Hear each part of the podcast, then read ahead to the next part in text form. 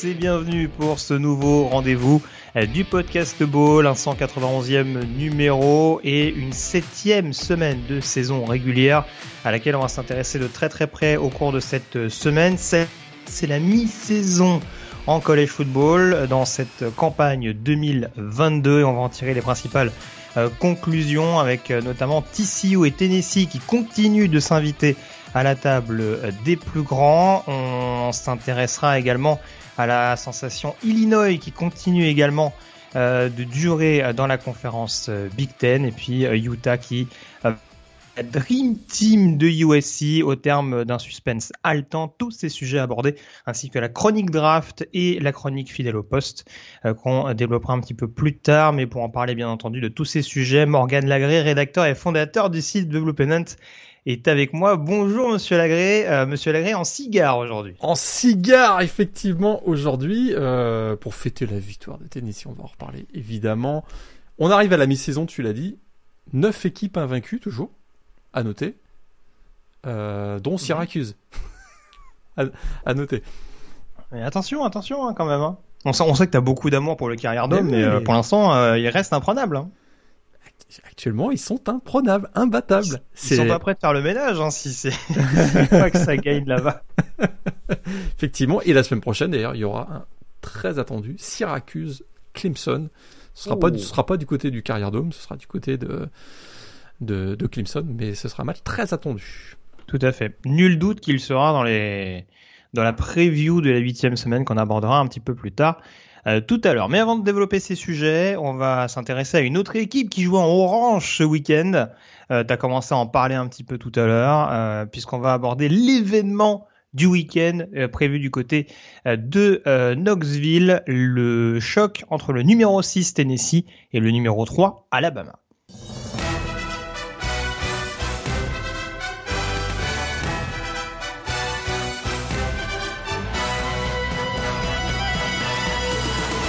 Alabama, euh, on rappelle qu'il restait sur une prestation un petit peu euh, mitigée face à Texas A&M à la semaine dernière. Ça leur avait, d'ailleurs coûté euh, deux places au niveau de l'AP 25, dépassé par Georgia et Ohio State. Il y avait donc une envie de revanche pour les joueurs de Nick Saban, surtout que Bryce Young, le quarterback emblématique, blessé depuis quelques semaines, revenait. Euh, donc on s'attendait vraiment à un, match euh, extrêmement serré face à une équipe de Tennessee euh, qui était hyper spectaculaire depuis le début de la saison, qui restait notamment sur une grosse prestation à LSU Morgan, une victoire 40 à 13 de mémoire. Donc c'était un, autre gros choc face à un, programme établi de la conférence, mais beaucoup plus établi dans l'ère actuelle. Et au final, on a eu droit à un scénario assez, assez déroutant. Alors ça a été plus serré sur la fin, mais déjà ce début de match, Morgan, puisqu'on a retrouvé justement ces volontaires, ce qu'on avait aperçu du côté de Bâton Rouge, avec notamment un premier carton assez dingue. On a rarement vu la défense d'Alabama autant en difficulté. C'est pas compliqué. Les, 20 les 21 points marqués par euh, Tennessee dans le premier quart-temps, c'est du jamais vu depuis euh, de l'ère euh, Nick Saban à, à Alabama. Donc c'est vraiment un exploit tout à fait incroyable. Et euh, effectivement, là, c'est- ce match a été vraiment le college football à, son meilleur. hein, un, score de 52-49 qui, devient un classique. Euh, à moins d'être un fan de Bama, ça a été, c'est vraiment un match qui rentre dans, qui rentre dans la légende très probable, très probablement. hein. On va revenir sur le scénario, mais c'est vrai que euh, Endon Hooker contre Bryce Young, euh, les deux ont été absolument sensationnels. Ils pourraient d'ailleurs même se recroiser du côté de l'Atlanta au début du mois de décembre. On en parlera peut-être tout à l'heure euh, si t'es d'accord. Ils pourraient même d'ailleurs se recroiser du côté de New York mi-décembre. Ça, c'est un, pour un autre sujet, euh, pour le S-Man, parce que, allez, je mets les deux pieds dans le plat. est-ce que Enda Hooker n'a pas connu son Ace Man moment lors, lors de ce match? Parce que effectivement, il sort vainqueur de ce duel face à Bryce Young. Bryce Young qui était diminué, semble-t-il, par une blessure de l'épaule, qui l'a pas tant que Mhm. ça affecté, je trouve, euh, notamment dans sa prise de risque. Euh, il a beaucoup slidé, il est sorti de la poche, il a jamais hésité à aller au contact. Ça l'a pas tant que ça dérangé. Mais au final, c'est Enda Hooker qui sort vainqueur. Et effectivement, un début de match qui a mis très en confiance Tennessee parce que il y avait peut-être ce risque que euh, un peu voilà anéanti par la pression de l'événement on déjoue du côté de Tennessee eh bien pas du tout on a récité ses gammes comme on le fait depuis le début de la saison c'était la défense de Bama on s'en fout. Ils ont continué d'attaquer et d'accélérer. Et puis surtout tu l'avais déjà mentionné plusieurs fois dans, ce, dans cette émission je crois. On commence à voir quand même certaines failles dans le backfield défensif d'Alabama. Et malgré l'absence de Charles Stillman, le meilleur receveur de Tennessee, on a sorti la carte. Jalin Hayat. Et ça a été un show du receveur des Volunteers. Bah tout à fait, parce que alors on, on, on savait qu'Endon Hooker était capable de jouer juste, il est relativement, précis sur ce match, 21 sur 30 au total pour 385 yards et 5 touchdowns, il y a eu une interception euh, sur cette partie-là de, de Demarco Elams je crois, mais globalement sur le début du match en tout cas euh, c'est chirurgical, et encore une fois c'est un petit peu ce qu'on avait vu contre Louisiana State la semaine dernière, Maintenant, on sait qu'il est capable de briller sur du jeu intermédiaire. On sait bien entendu qu'il est capable d'apporter de la mobilité sur le jeu au sol pour pouvoir prolonger les jeux mais de la manière dont il a découpé cette défense d'Alabama sur du jeu vertical et sur sa faculté à trouver Jalin Hayat justement sur du jeu longue distance, c'est vrai que ça interpelle un petit peu. On peut dire qu'il y a quelques corners assez jeunes hein, du côté euh, du côté d'Alabama. C'est vrai qu'il y a un McKinstry qui peut parfois euh, prendre quelques prises de risque, un Terrion Arnold qui reste un freshman, donc c'est vrai que ça peut ça peut parfois être sujet à voilà, c'est on, peut parfois au niveau des assignations se, se prendre un petit peu les, les, pieds dans le tapis, mais c'est vrai que c'est un backfield qui est censé être très très renforcé, avec avec beaucoup de safety qui sont capables de, de, de, de prêter main forte si, si besoin. Et c'est vrai que la manière avec laquelle Tennessee a été capable constamment de, de réappuyer sur l'accélérateur, c'est assez bluffant. Maintenant, pour revenir juste sur ce que tu disais, Morgan, ce qui est intéressant, c'est que en effet, du côté de Tennessee, on a fait du Tennessee. J'ai presque envie de dire presque un peu trop, parce que j'ai l'impression que Josh Hoople c'est un peu trop pris au jeu, à mon sens en tout cas, et a peut-être remis bien malgré lui Alabama dans, le, dans ce match-là, parce qu'il y a 28-10, je crois, à un moment donné pour Tennessee. Et alors, j'ai pas, j'ai pas la stat sous les yeux, je retrouverai ça tout de suite. Il y a un nombre de quatrièmes tentatives qui sont tentées sur des moments qui sont peut-être pas forcément les plus judicieux. Alors, bah, j'en ai que deux en l'occurrence, mais c'est vrai que ça à des moments forcément où Tennessee a peut-être, est quand même à sa main. Et le fait de tenter la quatrième, parce qu'on est certes en moitié de terrain adverse, en début de moitié de terrain adverse, qu'on se dit on va continuer de mettre un petit peu la tête sous l'eau d'Alabama. C'était une bonne initiative sur le coup, mais est-ce que ça n'a pas aussi inversé le momentum et permis à Alabama de recoller petit à petit pour après pour l'avantage?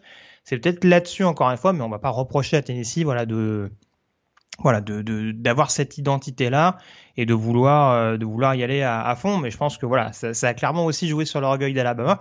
Et ça, ça nous a aussi permis d'avoir, une rencontre vraiment disputée justement jusqu'au bout et de pas avoir un, une potentielle. Même si je pense que Bama, au retour des vestiaires, serait revenu avec plus de, avec plus de, plus d'ambition. Vraiment, Tennessee va vivre et mourir avec euh, avec son identité. Hein. Effectivement, Josh Heupel, il, il, ne sait pas faire autrement que euh, d'accélérer. Effectivement, à 28-10, il a probablement senti que il y avait moyen de tuer le match là littéralement parce qu'ils avaient ils, ils menaient 28-10 ils étaient en possession du ballon euh, effectivement 35-10 là ça aurait fait un, un, gros écart même si on sait que Bama peut revenir très vite et l'a démontré très souvent on l'a déjà vu ces dernières mmh. ces dernières semaines ces dernières années puis c'est ce qui s'est produit puisque de 28-10 on est passé à 28-28 et même 35-34 en faveur d'Alabama suite à un touchdown de Jamir euh, Gibbs qui venait juste après un touchdown, euh, un nouveau touchdown, le quatrième si je me souviens bien de Jalin Hayat, mais la conversion à deux points, la, transformation a été manquée, ce qui fait qu'on s'est retrouvé à 35-34. Et là, on rentrait dans le quatrième quart-temps avec un mano à mano absolument incroyable, mais on se dit, est-ce que ce petit point va pas faire la différence finalement au bout? Ça n'a pas été le cas. Euh, mais, mais voilà, deux dernières minutes incroyables. Et puis je pense qu'il faut parler de cette gestion de ce dernier drive d'Alabama parce que je suis quand même très inconfortable avec les choix de Bill O'Brien alors que l'équipe d'Alabama progresse dans la dernière minute en direction de la end zone de Tennessee et se rapproche de la zone où on peut tenter un field goal. On Il joue que des trois passes.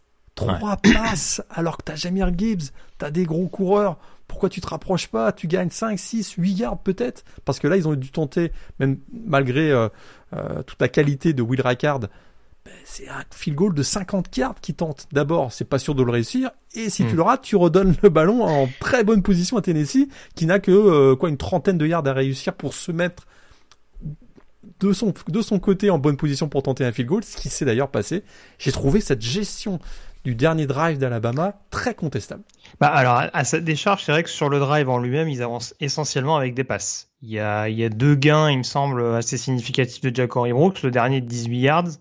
Donc c'est vrai que peut-être qu'il y avait dans l'idée de se dire, on arrive mine de rien à les ouvrir, si vous me permettez l'expression, euh, dans le domaine aérien. Donc on va peut-être continuer de capitaliser là-dessus, euh, puisqu'on a des on a des, match-ups qui potentiellement nous sont favorables. Maintenant, je suis totalement d'accord avec toi. À partir du moment où tu as fait le plus dur, à savoir atteindre la moitié de terrain adverse, que tu es à minima sur les 50 yards des poteaux, justement, tu évites de prendre le risque de te faire parce que mine de rien, Tennessee, euh...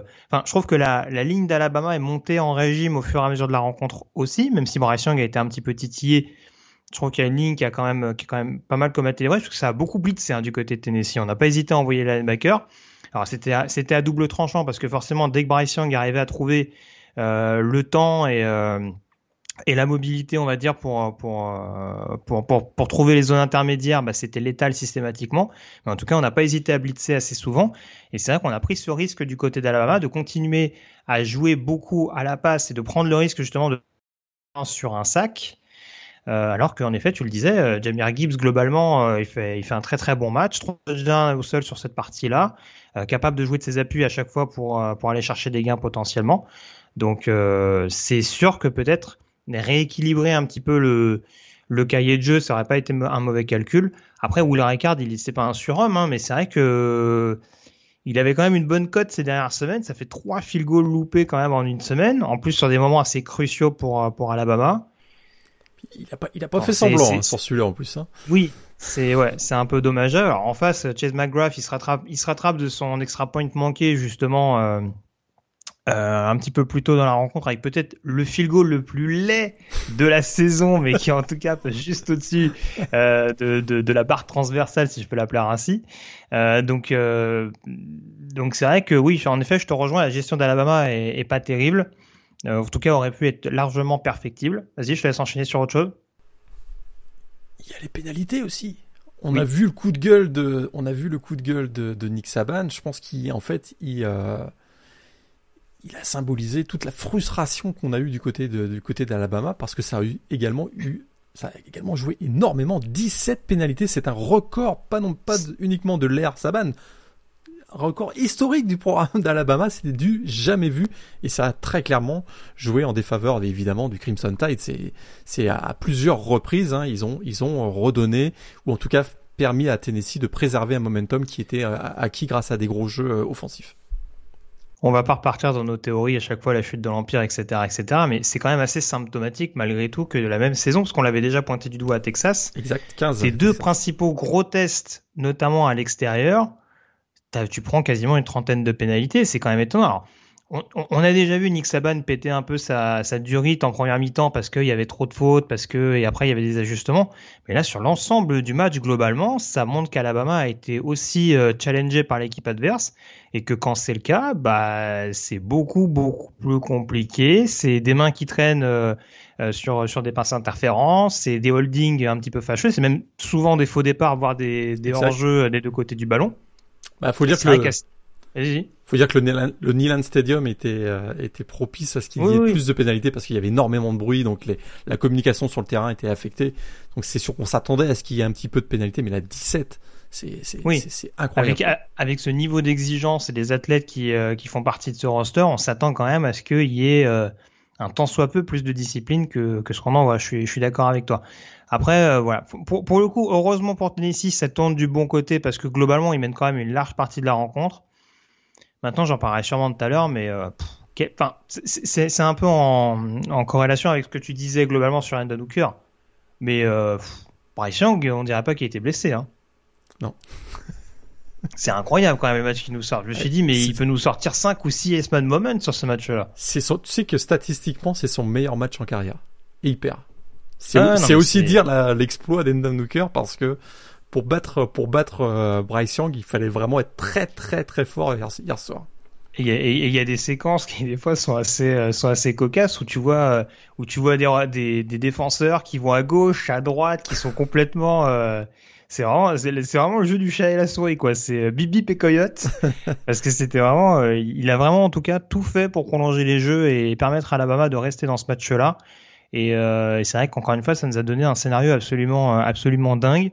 Alors malheureusement ça suffit pas pour Alabama, mais en tout cas du côté de Tennessee ça confirme que ce sera vraiment un gros gros client à prendre. Alors il y a toujours des échéances importantes semaine après semaine du côté de la SEC, donc euh, il y a faut c'est compliqué une fois qu'on a savouré le cigare. Euh, le premier d'ailleurs qui abandonne Nick Saban euh, depuis qu'il est arrivé du côté d'Alabama face à Tennessee au passage. Mais voilà, faudra faudra continuer de de cravacher on dira les prochaines semaines du côté de Tennessee pour bonifier. Ça ne m'étonnerait pas qu'il passe devant Alabama au, au top 25 très probablement, ils vont, je pense même rentrer dans le top 5. Hein, euh, je, bah, je t'aurais même dit top 3, tu vois, pour le coup. Euh, sachant qu'en plus, euh, alors attends, j'essaie de voir rapidement, il y avait qui devant? Il y avait Michigan, Clemson. il, y avait, il y avait Georgia, il y avait Georgia qui était devant, il y avait Ohio State, il y avait euh, Clemson et, Michigan. Donc peut-être qu'ils vont être dans le top 5, je pense. Plus haut, c'est à voir. C'est à, à voir. Mais ils ont ils ont un calendrier qui euh, qui qui, euh, qui va leur permettre de monter encore puisque le 5 novembre prochain il y a ce match énorme à, à, Georgia qui va être bah, la finale de la, de la division SEC Est. Georgia, je peux le dire tout de suite, qui, qui a fait une bouchée de Vanderbilt, qui a fait non plus une sensation en victoire 55 à 0. Et ce qui commence à inquiéter le petit monde du collège football, c'est que on pourrait se retrouver avec trois équipes de la SEC en playoff. il y a, crois pas. Il y a des scénarios où euh, où ce serait possible. C'est-à-dire que ah si, Georgia bat Tennessee et que Alabama bat Georgia en finale de la ACC, c'est-à-dire en gros si les trois équipes se battent, tout le monde se retrouve avec tout le monde se retrouve avec une défaite. Euh, il va falloir être très fort pour sortir. oui, oui, oui, pardon. Oui, ça rappellera un peu le scénario qu'on a vu il y a une dizaine d'années dans la Big 12 euh, entre Texas, Oklahoma et Texas Tech. Mais bon, c'est voilà, franchement, je vois pas le comité des playoffs cracher euh, à la, figure des autres conférences en disant écoutez les gars, vous êtes gentils, il y a quatre spots, on va en donner trois pour une seule conférence, alors que soi-disant on essaie de valoriser les vainqueurs de conf. Tout à fait. Ce serait quand même, euh, ce serait quand même un gros gros camouflé. Mais en, en, termes de niveau de jeu, en tout cas, les deux équipes qu'on a vues euh, entre sur le terrain entre Alabama et Tennessee, ce sont des équipes qui clairement ont, leur place en playoff. Et c'est oui, c'est indiscutable. C'est ça que malgré la défaite, Alabama a quand même fait un, gros match dans un environnement ultra hostile avec une équipe qui, a eu, où il y a eu quelques blessés, où on sait que euh, c'est jamais évident d'aller jouer dans, face à Tennessee avec le niveau de Tennessee qu'on connaît depuis un an et demi. Donc c'est quand même un gros match d'Alabama. Ils étaient finalement peut-être à une passe complétée dont on parlait tout à l'heure, près d'aller gagner la rencontre, hein, puisque euh, ça se joue, le scénario, on l'a pas dit, mais c'est vrai qu'il manque le field goal à 15 secondes de la fin. 15 secondes, c'est suffisant pour Endon Hooker pour remonter les 30 yards mm. nécessaires pour se mettre en position oui, pour un field goal. Secondes, ouais. Donc c'est vraiment, on parle de quelques secondes. Je veux dire, aujourd'hui, là, on fait, on encense Tennessee, on a tous vu les images incroyables, l'envahissement de terrain, des, des, poteaux qui sont sortis du, du stade et qui sont jetés dans le Tennessee River à côté de la, à côté du stade. Enfin, des images incroyables. Mais si on revient un peu terre à terre, on était à peut-être une passe hein, ou une, pénalité en moins d'avoir un scénario où c'est euh, Alabama qui gagne 52-49. Hein, donc, euh, et là, on serait en train de se dire Alabama, quelle belle victoire dans un environnement hostile. Ça confirme que, euh, que, que, Nick Saban et, le Crimson Tide sont pas morts et qu'ils sont les grands favoris pour le titre national. Donc, un dernier mot peut-être avant qu'on passe peut-être à un autre match. Quel boulot quand même de Josh Heupel parce que ah oui parce que deux ans, hein, c'est sa deuxième année, on rappelle hein, quand même. Hein. C'est ce que j'allais dire. C'est-à-dire que c'est pas un, c'est, c'est pas la conclusion d'un travail de longue haleine sur 5, 6, 7 ans. Il y, a, il y a deux ans, Tennessee était au fond du trou. Euh, il venait de perdre Jeremy Pruitt. Il y avait un scandale dans le recrutement. Il y avait un exode massif de prospects 4 étoiles et même euh, non, il n'y a pas de 5 étoiles, mais de 4 étoiles et on se disait ils en ont pour 5, 6, 7 ans à remonter la pente. Oui. Il y a un linebacker qui est parti du côté de Bama d'ailleurs au passage qui faisait son retour effectivement euh, à l'occasion de ce match, euh, Henri euh, Toto. Et écoute, en un an et demi, c'est une équipe qui euh, est à 7-0 et qui est candidat pour le très clairement, qui a démontré qu'il est candidat 6-0, pour 6-0. Ils sont à 6-0 pardon. Ils sont 6-0. Et ils sont en tout cas clairement candidats pour le titre de, de SEC. C'est un boulot incroyable réussi par par Josh Heupel. Tout à fait. Celui qui a façonné Drew Locke, hein, doit-on le rappeler, du côté de Missouri. Mais, euh... mais, non, mais c'est vrai que pour le coup, là, il n'a pas une énorme expérience euh, en tant que head coach. Hein. Ça fait pas, ça fait pas 15 ou 20 ans qu'il coach. Et c'est vrai qu'on a vu que du côté du CF, euh, avec les années d'Elon Gabriel, ça s'était très bien passé. Il, il arrive toujours, en tout cas, à proposer des attaques de, qualité. Et je le disais, alors défensivement, c'est sûr qu'il y a une énorme force de frappe en face, donc il y a quand même 49 points qui sont concédés.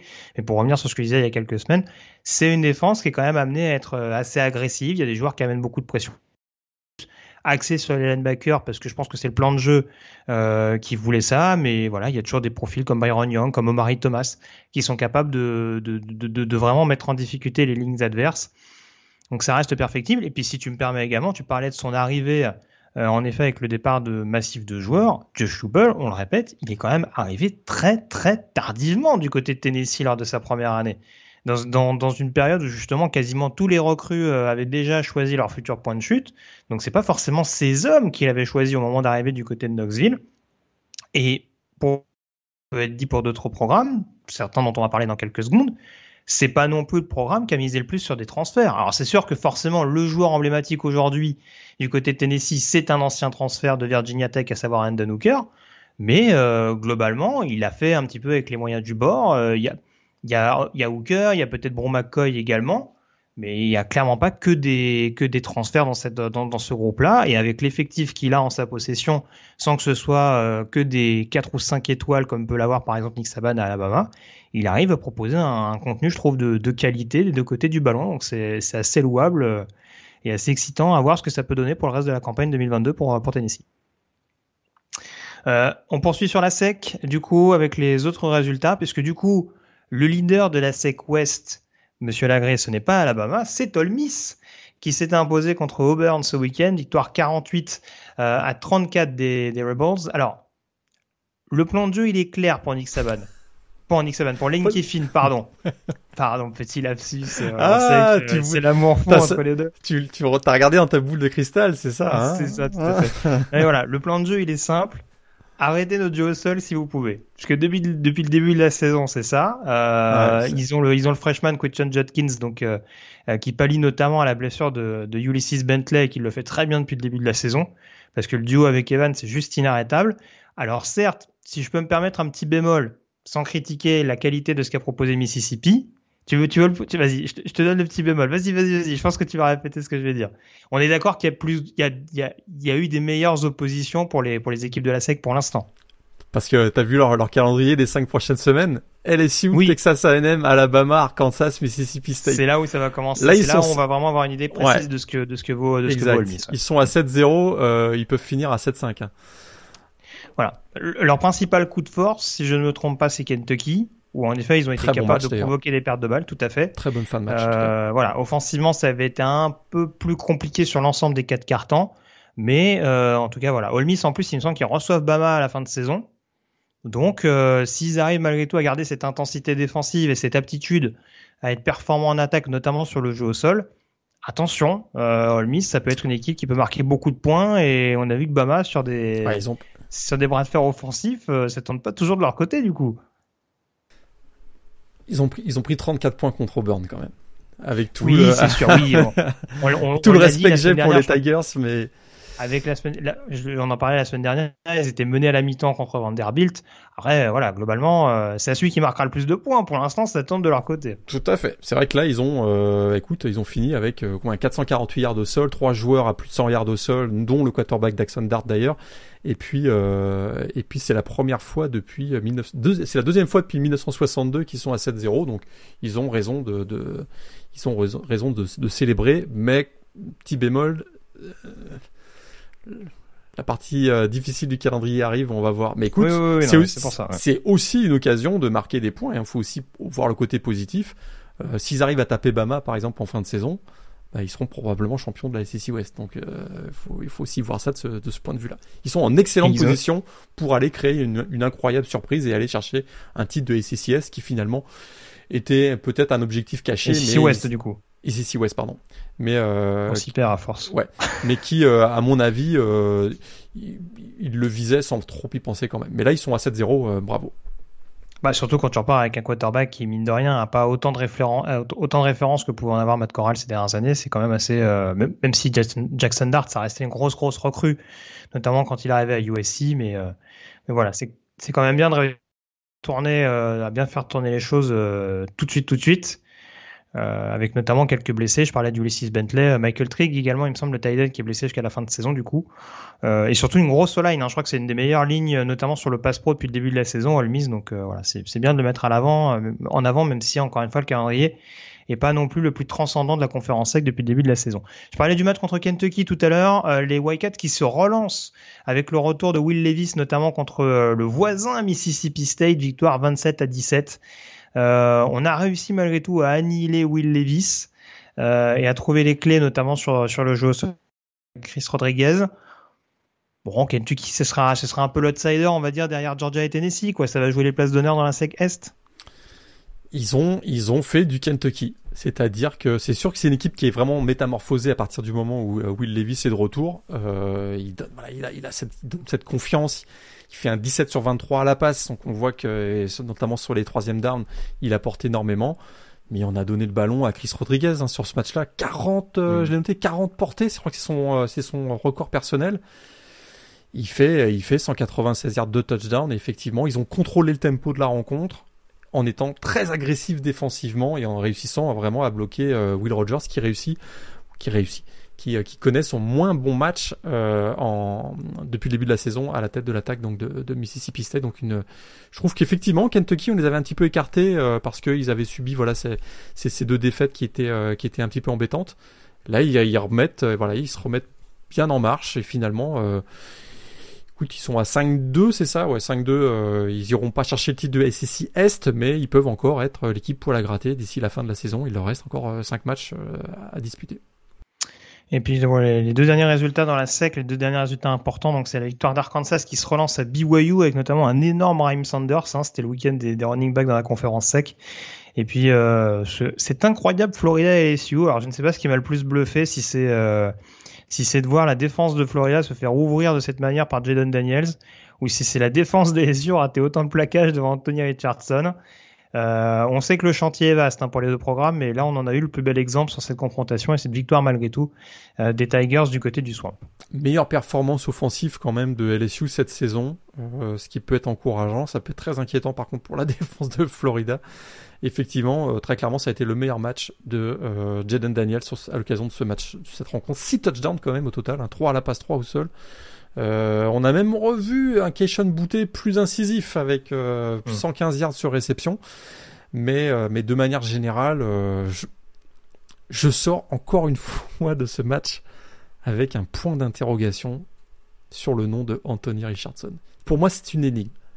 Il est hmm. capable de, de, de, voilà, de jeux, de coups d'éclat absolument incroyables. On pense notamment à cette course fabuleuse qu'il a réussi de, sur une course de 81 yards voilà, pour un touchdown. Puis en même temps, il, apporte rien, il n'arrive pas à faire gagner son équipe. C'est-à-dire des, des, choses dingues et il rate des choses euh, presque élémentaires. Bah c'est ça, c'est-à-dire que voilà, on va le retrouver euh, dans quasiment toutes les semaines dans les highlights. On va se dire, waouh, il est incroyable ce joueur, c'est un, c'est un, un first round assuré euh, de draft NFL. Bah, si vous regardez les matchs précis, de manière un peu précise de, Florida, il y a des décisions, il y a des joueurs qui sont très il y a des notamment à la passe, hein, il y a des joueurs qui sont ouverts, qui sont euh, ils les voient pas quoi. Ils les voient pas, on voit on a l'impression qu'à part après la première option euh, c'est assez limité dans la lecture de jeu, euh, notamment à la passe. Et ça ça m'inquiète quand même énormément et je trouve que Florida c'est ce n'est pas une équipe qui progresse, je trouve depuis le début de la saison. Euh, on sait qu'ils partent peut-être d'un peu loin parce qu'ils sont en reconstruction, mais après, après quoi 7 matchs, c'est ça? Ils sont à 4-3. Et je ne vois pas une équipe qui progresse. Donc ça, ça m'inquiète un petit peu. Euh, on est d'accord. En tout cas, euh, LSU qui en profite pour s'imposer de son côté sur cette rencontre-là. On passe à la Big 12 euh, où on a été décoiffé. Alors là, il y, a eu des points à tout va. où sont passées les défenses dans la Big 12 C'était absolument dinguissime. Euh, je parlais de Tennessee qui continue de marquer de son empreinte ce début de saison. C'est également le cas de TCU euh, qui après s'être offert le scalp de Kansas la semaine dernière a battu une autre équipe invaincue euh, de la Big 12. Victoire en prolongation face à Oklahoma State 43 à 40. Là aussi tout n'est pas rassurant notamment défensivement. Mais alors qu'est-ce que ça a l'air dur de stopper cette attaque de Sony Dykes? Incroyable. Troisième victoire contre une équipe classée pour TCU quand même. C'est assez fou. Ils ont démarré de manière vraiment après la première mi-temps ou la fin, les, les 50 premières minutes, euh, les pardon, les 25 premières minutes, j'ai eu l'impression que pour Oklahoma State, ça allait être une victoire assez facile. Mais alors, quel comeback des Horned Frogs euh, par la suite? Ils n'ont pas accordé le moindre touchdown en deuxième mi-temps. Euh, ils ont vraiment voilà resserré la défense et, au final, alors qu'ils étaient menés 30 à 16, ils sont revenus à 30 partout. Ils, ont, ils envoient le match en overtime. Ils avaient très clairement le momentum bâti sur des big stops en défense en deuxième mi-temps et on a retrouvé Quentin Johnston et euh, Kendry Miller, le running back, en deuxième mi-temps. Quant à tes playmakers qui, euh, qui se mettent à, à élever le niveau de jeu autour de, de, de Max Degan. C'est vraiment voilà une recette qui est gagnante pour, pour TCU depuis le début de la saison et ils sont toujours invaincus. Si je me trompe pas d'ailleurs, c'est la seule mhm. équipe de la Big 12 depuis le début de la saison qui est invaincue. Et ils prennent la tête de la, de la conférence à égalité avec Kansas State. Euh, je serais pas surpris quand même de revoir ces deux équipes un peu plus tard dans la saison parce que j'ai quand même l'impression que c'est, ce sont peut-être les deux meilleures équipes de la, de la Big 12. Tout à fait. Bon après ça change beaucoup d'une semaine à l'autre hein, en, l'occurrence, mais euh, il y a eu deux mini sensations ce week-end. C'est la défaite de Baylor, notamment vendredi sur le terrain de West Virginia, victoire 43 à 40. Hein, les Bears qui sont avec un bilan de 3 partout. Euh, Celle-là pose un peu plus de questions parce que les défaites à, à BYU et contre Oklahoma State, on pouvait entre guillemets comprendre.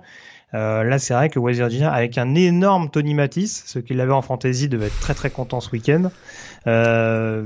Le successeur de, de Donaldson, hein, qui, qui effectivement était même le mm. backup, le running back numéro 2 de l'équipe, effectivement, qui fait 163 yards, et bravo à ceux qui l'ont récupéré mm. via les waivers.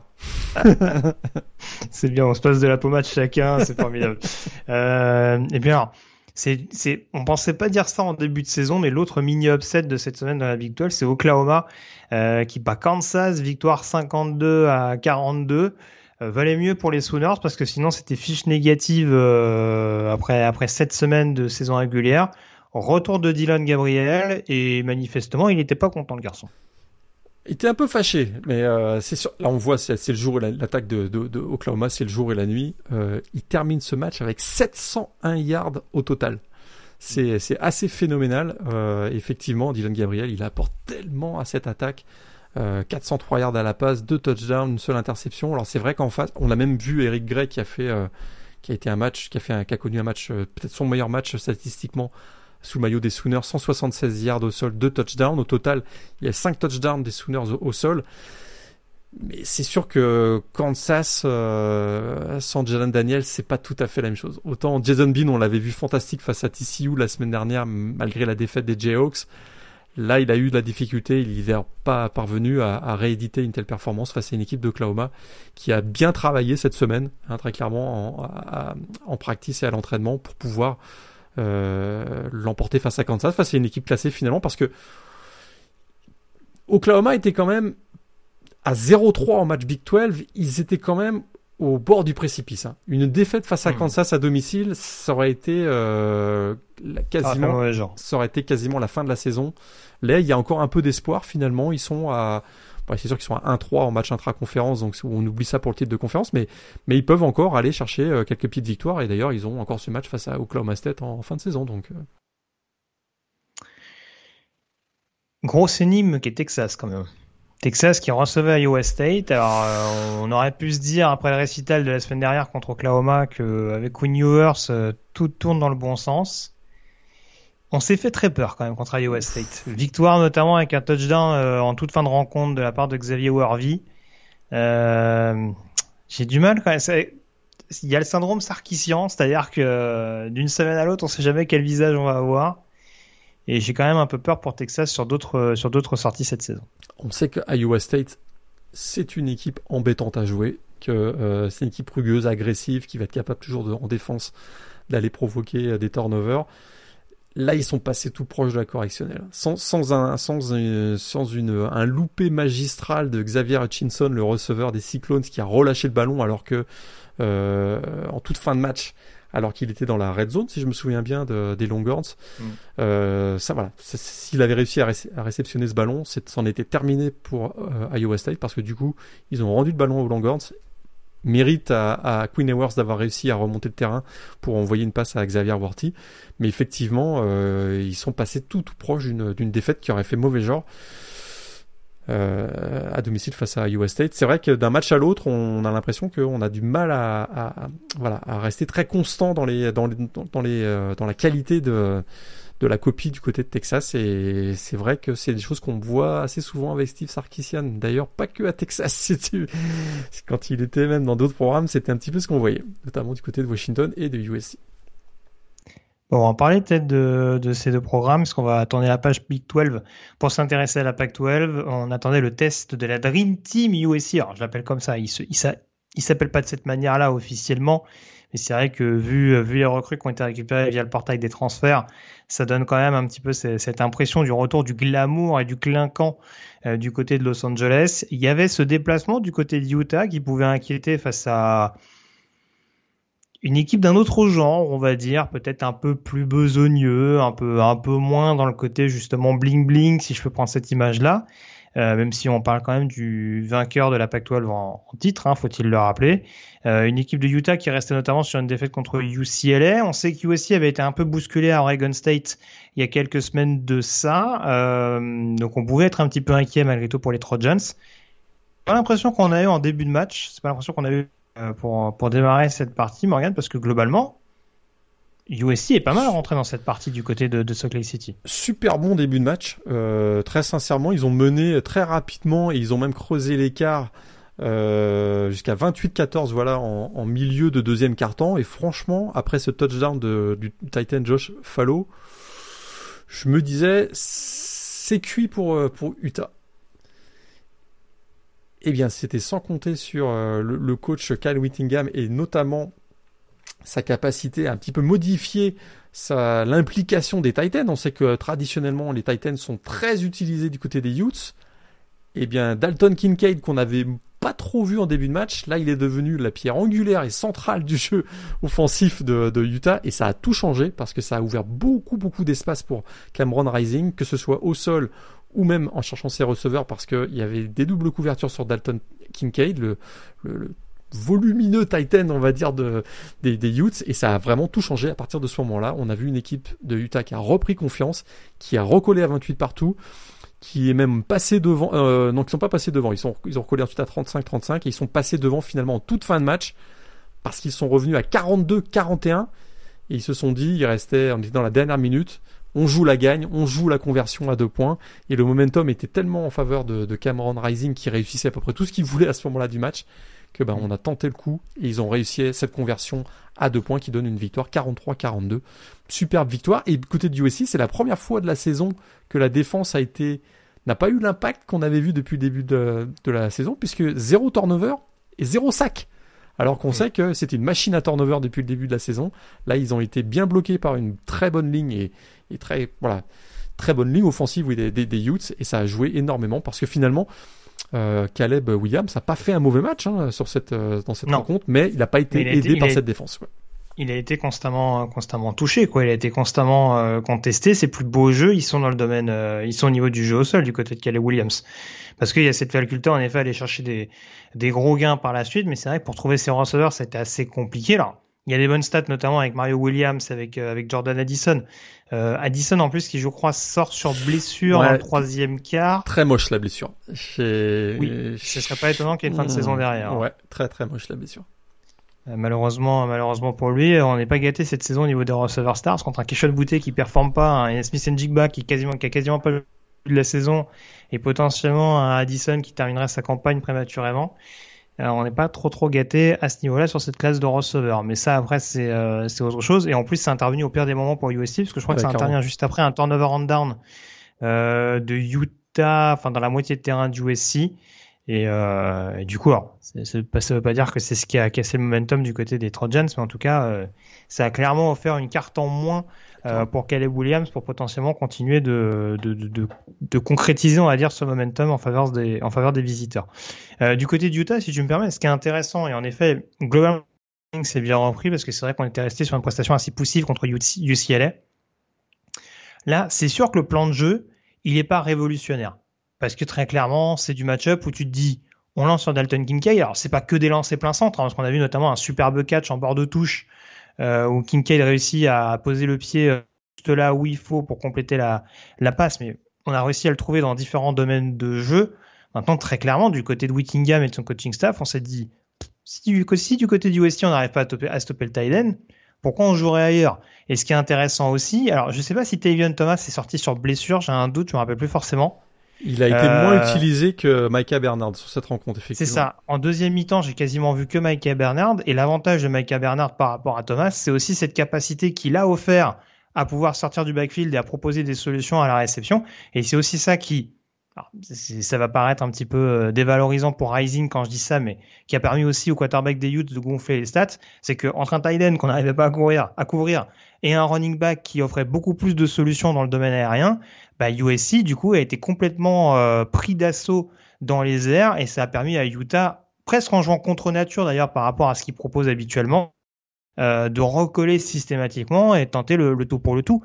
Et et c'est vrai que c'est ce qui est assez symptomatique. Alors, je sais plus si tu l'as dit, mais le dernier touchdown de Utah qui amène à la conversion à deux points, il est marqué sur une quatrième et goal. Oui, tout à fait. Donc, il y a, y a, un jeu qui détermine cette fin de match, avec potentiellement un turnover and down du côté du USC. Euh, c'est Rising qui va chercher le touchdown à la course, après justement que le running back ait été annihilé. Donc c'est vraiment le, symbole de ce match, où c'était Rising qui devait, entre guillemets, porter le jeu sur ses épaules, que ce soit dans les airs ou au sol, euh, pour concrétiser. Et c'est Rising également sur des euh, qui va réussir à transformer à deux points euh, à la course, avec un ou deux plaquages manqués. Mais bon, ça encore une fois, après, c'est aussi le travail du quarterback de réussir à, à prendre de vitesse ses vis-à-vis. donc voilà, vraiment du côté d'Utah, on s'est adapté à l'adversaire et on a dit bah écoutez, si vous n'êtes pas capable de nous stopper dans ce domaine-là, nous ça nous pose pas de problème de jouer comme ça. Donc du côté du USC, c'est vrai que ça peut laisser un sentiment un peu amer parce que c'est vrai qu'il y a un match où on mène quasiment, euh, enfin on mène quasiment pendant tout le match, très concrètement.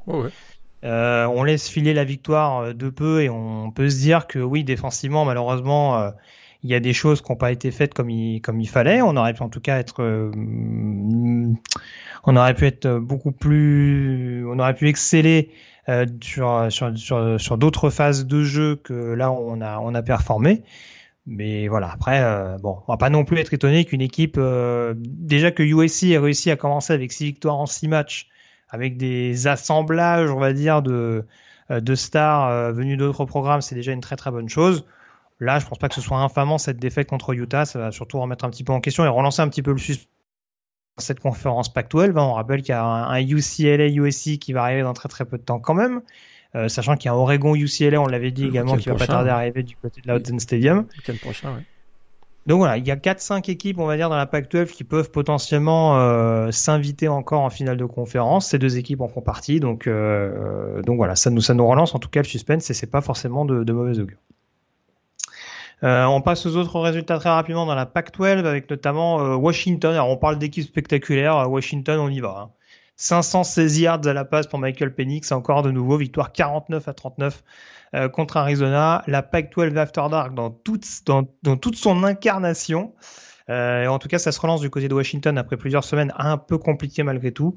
Euh, Oregon State également, deuxième succès en deux matchs pour, euh, pour j'ai oublié son prénom d'ailleurs.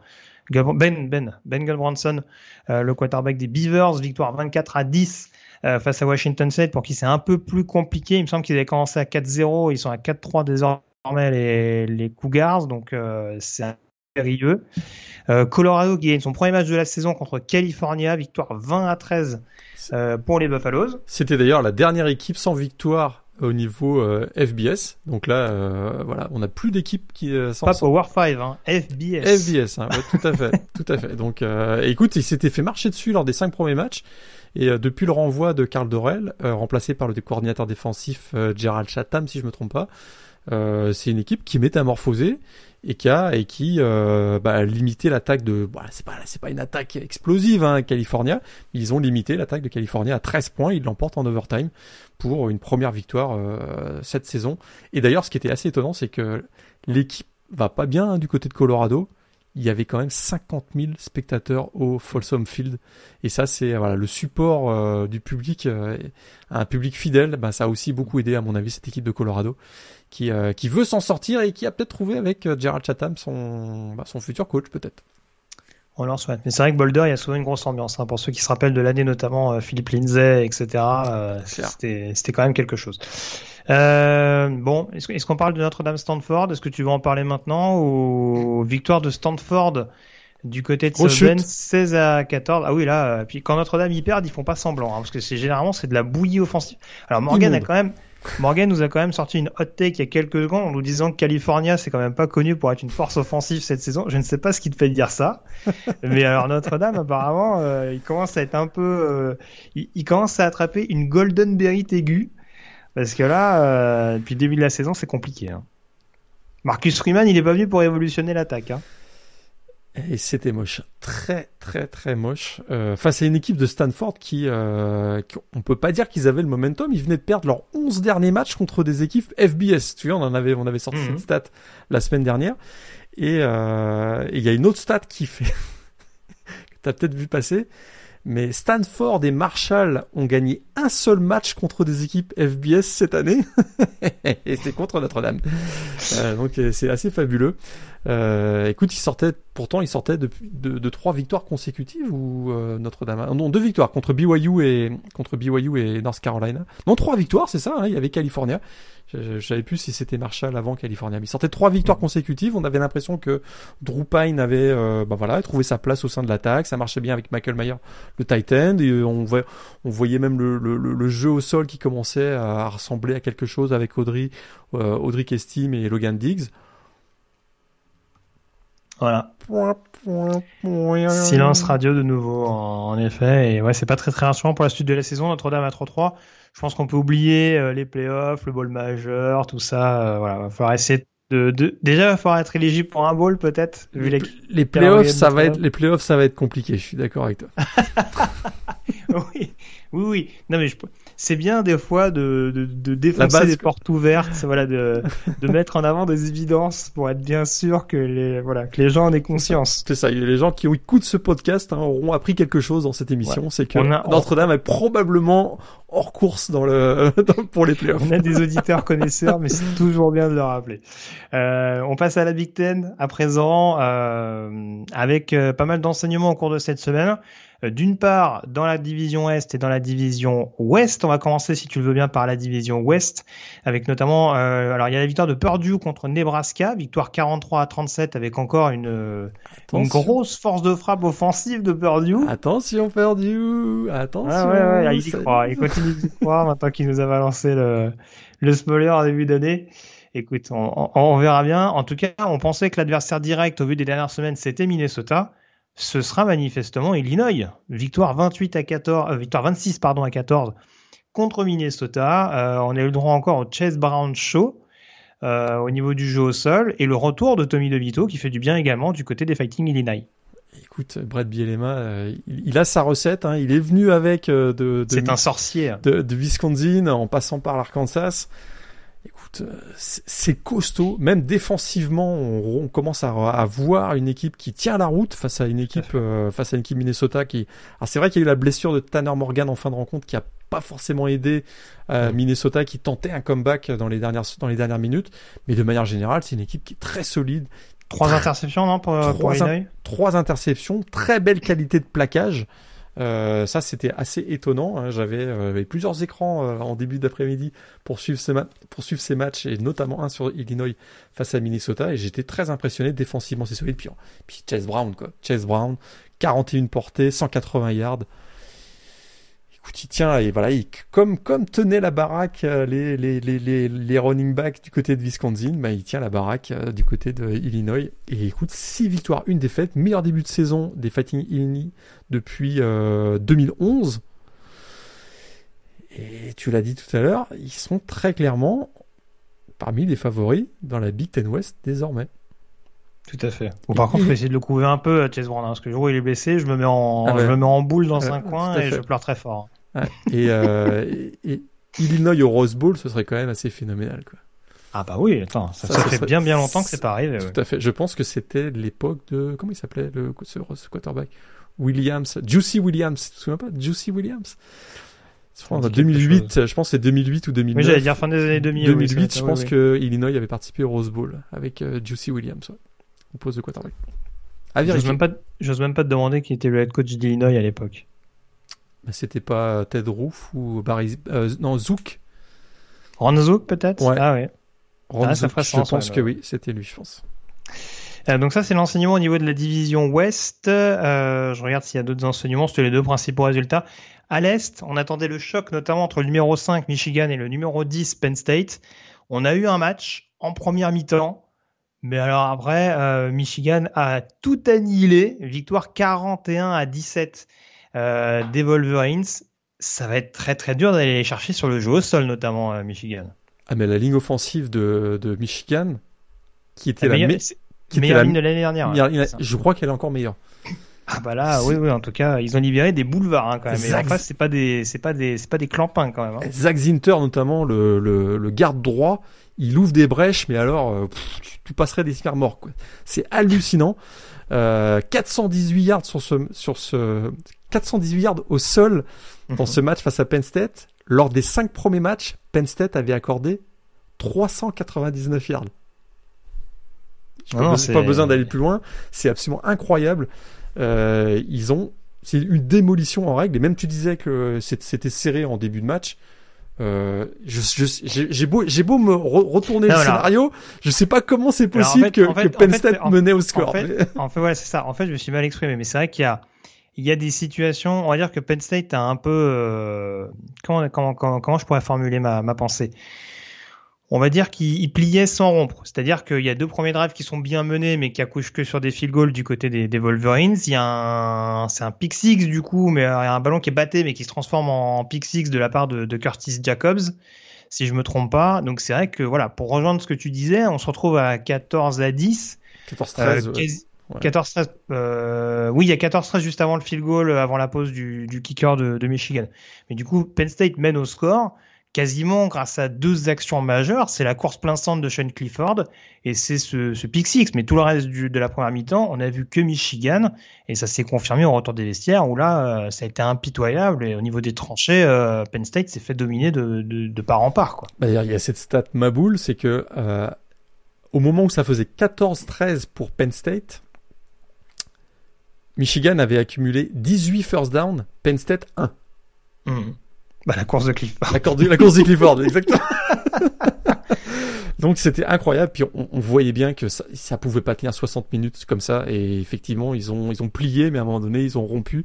Ils ont ils se sont fait marcher dessus. Au total, c'est 41 à 17 et une très impressionnante performance de Michigan, je trouve. Alors c'est sûr que c'est du jeu à la Jim Harbaugh. hein. C'est Ah oui. c'est c'est c'est pas Mais spectaculaire. c'est le jeu qu'on attendait de voir quand Exactement. Harbaugh est arrivé à Ann Arbor. ouais. Exactement. Et finalement, JJ McCarthy, eh bien, il s'en sort plutôt très bien. Le quarterback euh, double menace. euh, voilà, le jeu qui est proposé par Jim Harbaugh correspond bien à ses qualités. Et c'est une équipe qui commence à mettre les bases de quelque chose qui pourrait ressembler à une équipe de playoff, très clairement, euh, je, trouve. Mais c'est ça, parce que ce qui est intéressant, certains diront que du coup, c'est pas forcément ce qu'ils testent, mais mine de rien, il y a la possibilité aussi pour le coach de garder, on va dire, des cartes dans la manche. C'est-à-dire qu'ils ont quand même un groupe de receveurs qui est pas déconnant non plus, hein, quelques bonnes euh, Roman Wilson, Ronnie Bell, Cornelius Johnson, etc. Si on voit que le jeu au sol tourne au moins bien un jour, on peut se laisser la possibilité justement d'innover un peu au niveau du playbook. Et comme c'est pas spécialement scouté depuis le début de la saison, ça peut éventuellement faire mouche. Donc, euh, donc après, voilà, il y a aussi des automatismes à trouver et, euh, et ça se met pas en place comme ça d'un claquement de doigts. Euh, voilà, surtout si, si, ça, si ça se passe sur des grosses, grosses échéances. Mais du côté de Michigan, c'est bien parce qu'au moins on se garde un petit peu ces cartes-là et on voit que pour l'instant, c'est un peu le même principe que ce que je disais avec Olmis tout à l'heure. Vous connaissez nos armes. Maintenant, euh, faites en sorte de nous arrêter. Et du côté de Penn State, alors que pourtant, euh, défensivement, il y a deux, trois, il y a deux, trois bons talents. Il y a un coordinateur offensif quand même qui est assez réputé malgré tout. Et il faisait la gueule. jamais trouvé les solutions, donc. Euh, Manny donc, Diaz, euh, voilà. il faisait la gueule sur la sideline. oui, oui, oui, tu m'étonnes. Mais c'est vrai que on va voir comment ça va se passer pour le reste de la campagne. on pourrait avoir un Ohio State Michigan aussi excitant que celui de la saison dernière euh, sur le terrain des Wolverines. Donc euh, à voir au cours des prochaines semaines, on n'y est pas, ce sera ce sera fin novembre. Donc, je, mais je suis bien d'accord avec toi. Ça, ça, nous promet, en tout cas, c'est ce qu'on voit depuis le début de la saison nous promet un énorme de game au mois de décembre. Tout à fait. Les deux derniers résultats, c'est la victoire de Maryland du côté d'Indiana. Pas de sensation en soi, même si on s'est fait un petit peu peur du côté de Maryland. Blessure de Tolia Tagovailoa par contre, hein. sorti sur une civière et euh, la blessure était moche aussi. Ouais, remplacé par Billy Edwards qui marque lui-même le, le touchdown de la victoire pour Maryland. Parce qu'il est rentré en jeu alors que Maryland était mené au score, donc c'est quand même plutôt mm. euh, voilà rassurant pour les, les, les Terrapins. Voilà. Et Michigan State également qui s'est fait très peur, longtemps mené par Wisconsin et qui s'impose finalement après prolongation contre Wisconsin. Alors on va dire du côté de Wisconsin, c'est un mini coup d'arrêt pour pour Jim Leonard, mais ah, Michigan State, ils en avaient bien bien bien besoin parce que vu la forme des dernières semaines, là, je crois qu'ils étaient à quatre défaites de suite les Spartans. Euh, perdre à la maison contre Wisconsin, ça a fait vraiment mauvais genre. Donc euh, au moins il y a eu la réaction du côté euh, du côté du programme d'Islancing. Et c'est de bon augure, même si de toute façon maintenant ils jouent plus vraiment les premières places dans leur division. Et ils ont un peu abandonné le jeu au sol sur ce match-là. C'est la vraie nouvelle. Ils finissent avec moins de 100 yards au sol et on n'a pas tant que ça vu Jalen Berger notamment. On a vu Peyton, Peyton Thorne et, euh, et Jaden Reed qui étaient de retour. On sait que Jaden Reed était aussi absent euh, à plusieurs mm. rencontres ces dernières semaines. Là, il est revenu et ça fait quand même beaucoup de, différence dans le jeu offensif de Michigan State. Belle victoire, 34-28 en, en, double prolongation. Très très clairement. Je pense qu'on peut dire que c'est le meilleur joueur de Michigan State, Jaden Reed. Clairement. À peu près. Hein. Un vrai euh, prospect NFL d'ailleurs, hein, qui sera très utile sur les retours de coups de pied à mon avis. Mais... Exactement également. Euh, on passe à la CC à présent. Euh, les enseignements au niveau de la division Coastal, avec notamment la victoire de North Carolina du côté de Duke. Euh, succès 38 à 35, succès presque décisif, hein, parce que c'est deux des programmes, on va dire, les plus intéressants depuis le début de la saison. On le disait la semaine dernière, c'est vrai que le, le, réveil un peu soudain de Georgia Tech on redistribue peut-être un petit peu les cartes au niveau du bilan purement intra-conférence, mais en tout cas euh, North Carolina qui reste invaincu euh, dans les confrontations ACC. On rappelle qu'ils n'ont qu'une seule défaite depuis le début de la saison, c'était contre Notre-Dame à domicile. Cette saison est pleine de paradoxes. C'est fou. bon, ils prennent toujours autant de points, hein, mais en tout cas, ils en marquent plus que l'adversaire. Donc ça, c'est de bonne augure pour les Tar Heels. Euh, Miami également, qui s'est bien repris sur le terrain de Virginia Tech, euh, victoire 20 euh, à 14 pour The U. Donc ça, c'est les enseignements dans cette division. Et puis, euh, les principaux enseignements dans l'Atlantique. Je te fais un petit pot pourri, entre guillemets, Morgan, et puis tu me dis ce que tu retiens globalement. Atlantique, deux résultats à noter. C'est la victoire euh, de Clemson qui s'est fait un peu peur sur la fin mais qui a globalement maîtrisé son sujet du côté de Tallahassee, victoire 34 à 28 à Florida State. Et Syracuse, on en parlait tout à l'heure, 24 à 9 contre NC State. NC State privé de Devin Leary malgré tout. Euh, out jusqu'à la fin de la saison d'ailleurs au passage. Mais en tout cas, Syracuse, ça continue d'être cohérent et ça fait 6 victoires en 6 matchs. La, la patience a parfois du bon, Greg. Mm-hmm. Dino Babers, il sort de trois saisons perdantes après cette fameuse saison 2018 où vous avez euh, atteint les 10 victoires. Mm. On a gardé confiance en lui. Et eh ben écoute, euh, il a eu beaucoup de mal à trouver sa, euh, on va dire ses systèmes en attaque et en défense aussi. Il y a eu beaucoup de, de modifications au niveau du coaching staff. On a quand même l'impression que là, a priori, la formule a l'air d'être bien trouvée. Exactement. Bah, ils sont, ils ont un bilan de 6-0 pour la première fois depuis 1987. Une très belle victoire donc face à, face à, au Wolfpack. D'ailleurs, c'était le premier match entre équipes du top 20 euh, à Syracuse depuis 30 euh, ans, je crois. Donc c'était euh, assez assez incroyable. Alors les deux prochains. Tu me parler dernier Davis. Non, pas dernier Davis. les deux prochains matchs vont être décisifs. Hein. Clemson, Notre-Dame. Donc là, ça va être deux gros matchs. alors oui, Notre-Dame, d'accord, mais Clemson, ça va être un vrai match, un vrai gros match. On sait jamais. Moi, j'ai rien dit. Hein. Et, et, donc Syracuse, bravo Syracuse. du côté de North Carolina, moi aussi, je fais un petit voilà, un petit, euh, des petites remarques groupées. Euh, 6-1, tu l'as dit. On a déjà oublié Samuel hein, du côté de North Carolina. On sait même plus qui, on sait même plus qui c'est. Hein, qui hein? Euh, c'est quelque, quelque chose. Hein. Là, il donne la victoire face au, au rival Duke sur une passe à, 8, en, à destination d'Antoine Green à 8 secondes de la fin il a été encore prodigieux. Euh, 380 yards, 3 touchdowns, il est précis, euh, ça marche bien avec Josh Downs. Et effectivement, ils sont 6-1.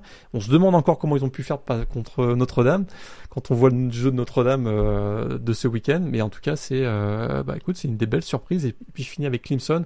Effectivement, ils ont quand même ils ont Il y a eu une petite tentative de comeback en fin de match de Florida State, mais de manière générale, ils ont quand même bien contrôlé la rencontre. Il y a eu deux gros big plays de, de, de Will Shipley leur, leur running back sophomore, une course de 36 yards et si je me souviens bien un retour de kick, euh, bah, sur le retour de kick en deuxième période, en deuxième mi-temps qui a voilà mis, euh, mis, les Tigers en excellente situation et face à un Jordan Trevis qui était bien inspiré mais malgré tout voilà la grosse défense et un très gros Miles Murphy sur ce match.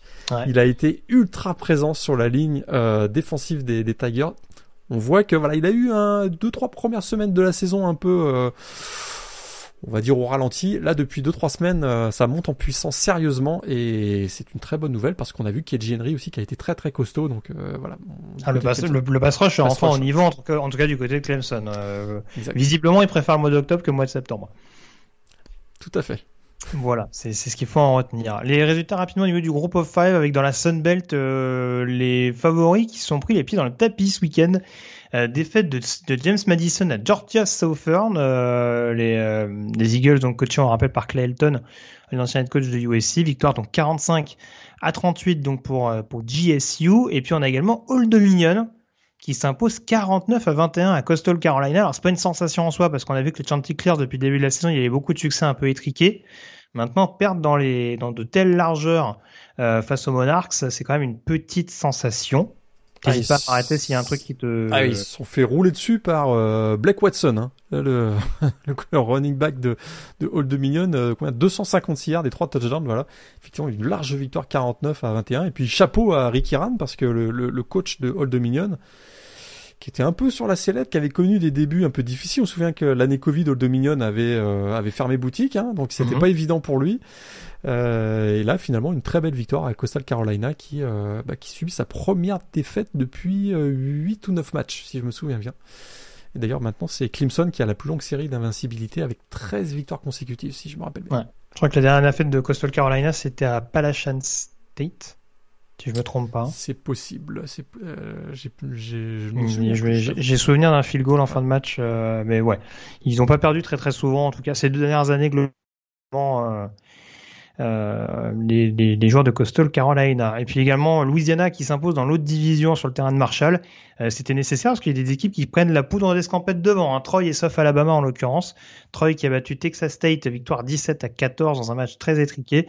Et succès également de South Alabama dont on parle pas beaucoup. On se rappelle qu'ils avaient failli quand même épingler UCLA du côté de Los Angeles. Meilleure équipe de euh, l'Alabama cette année.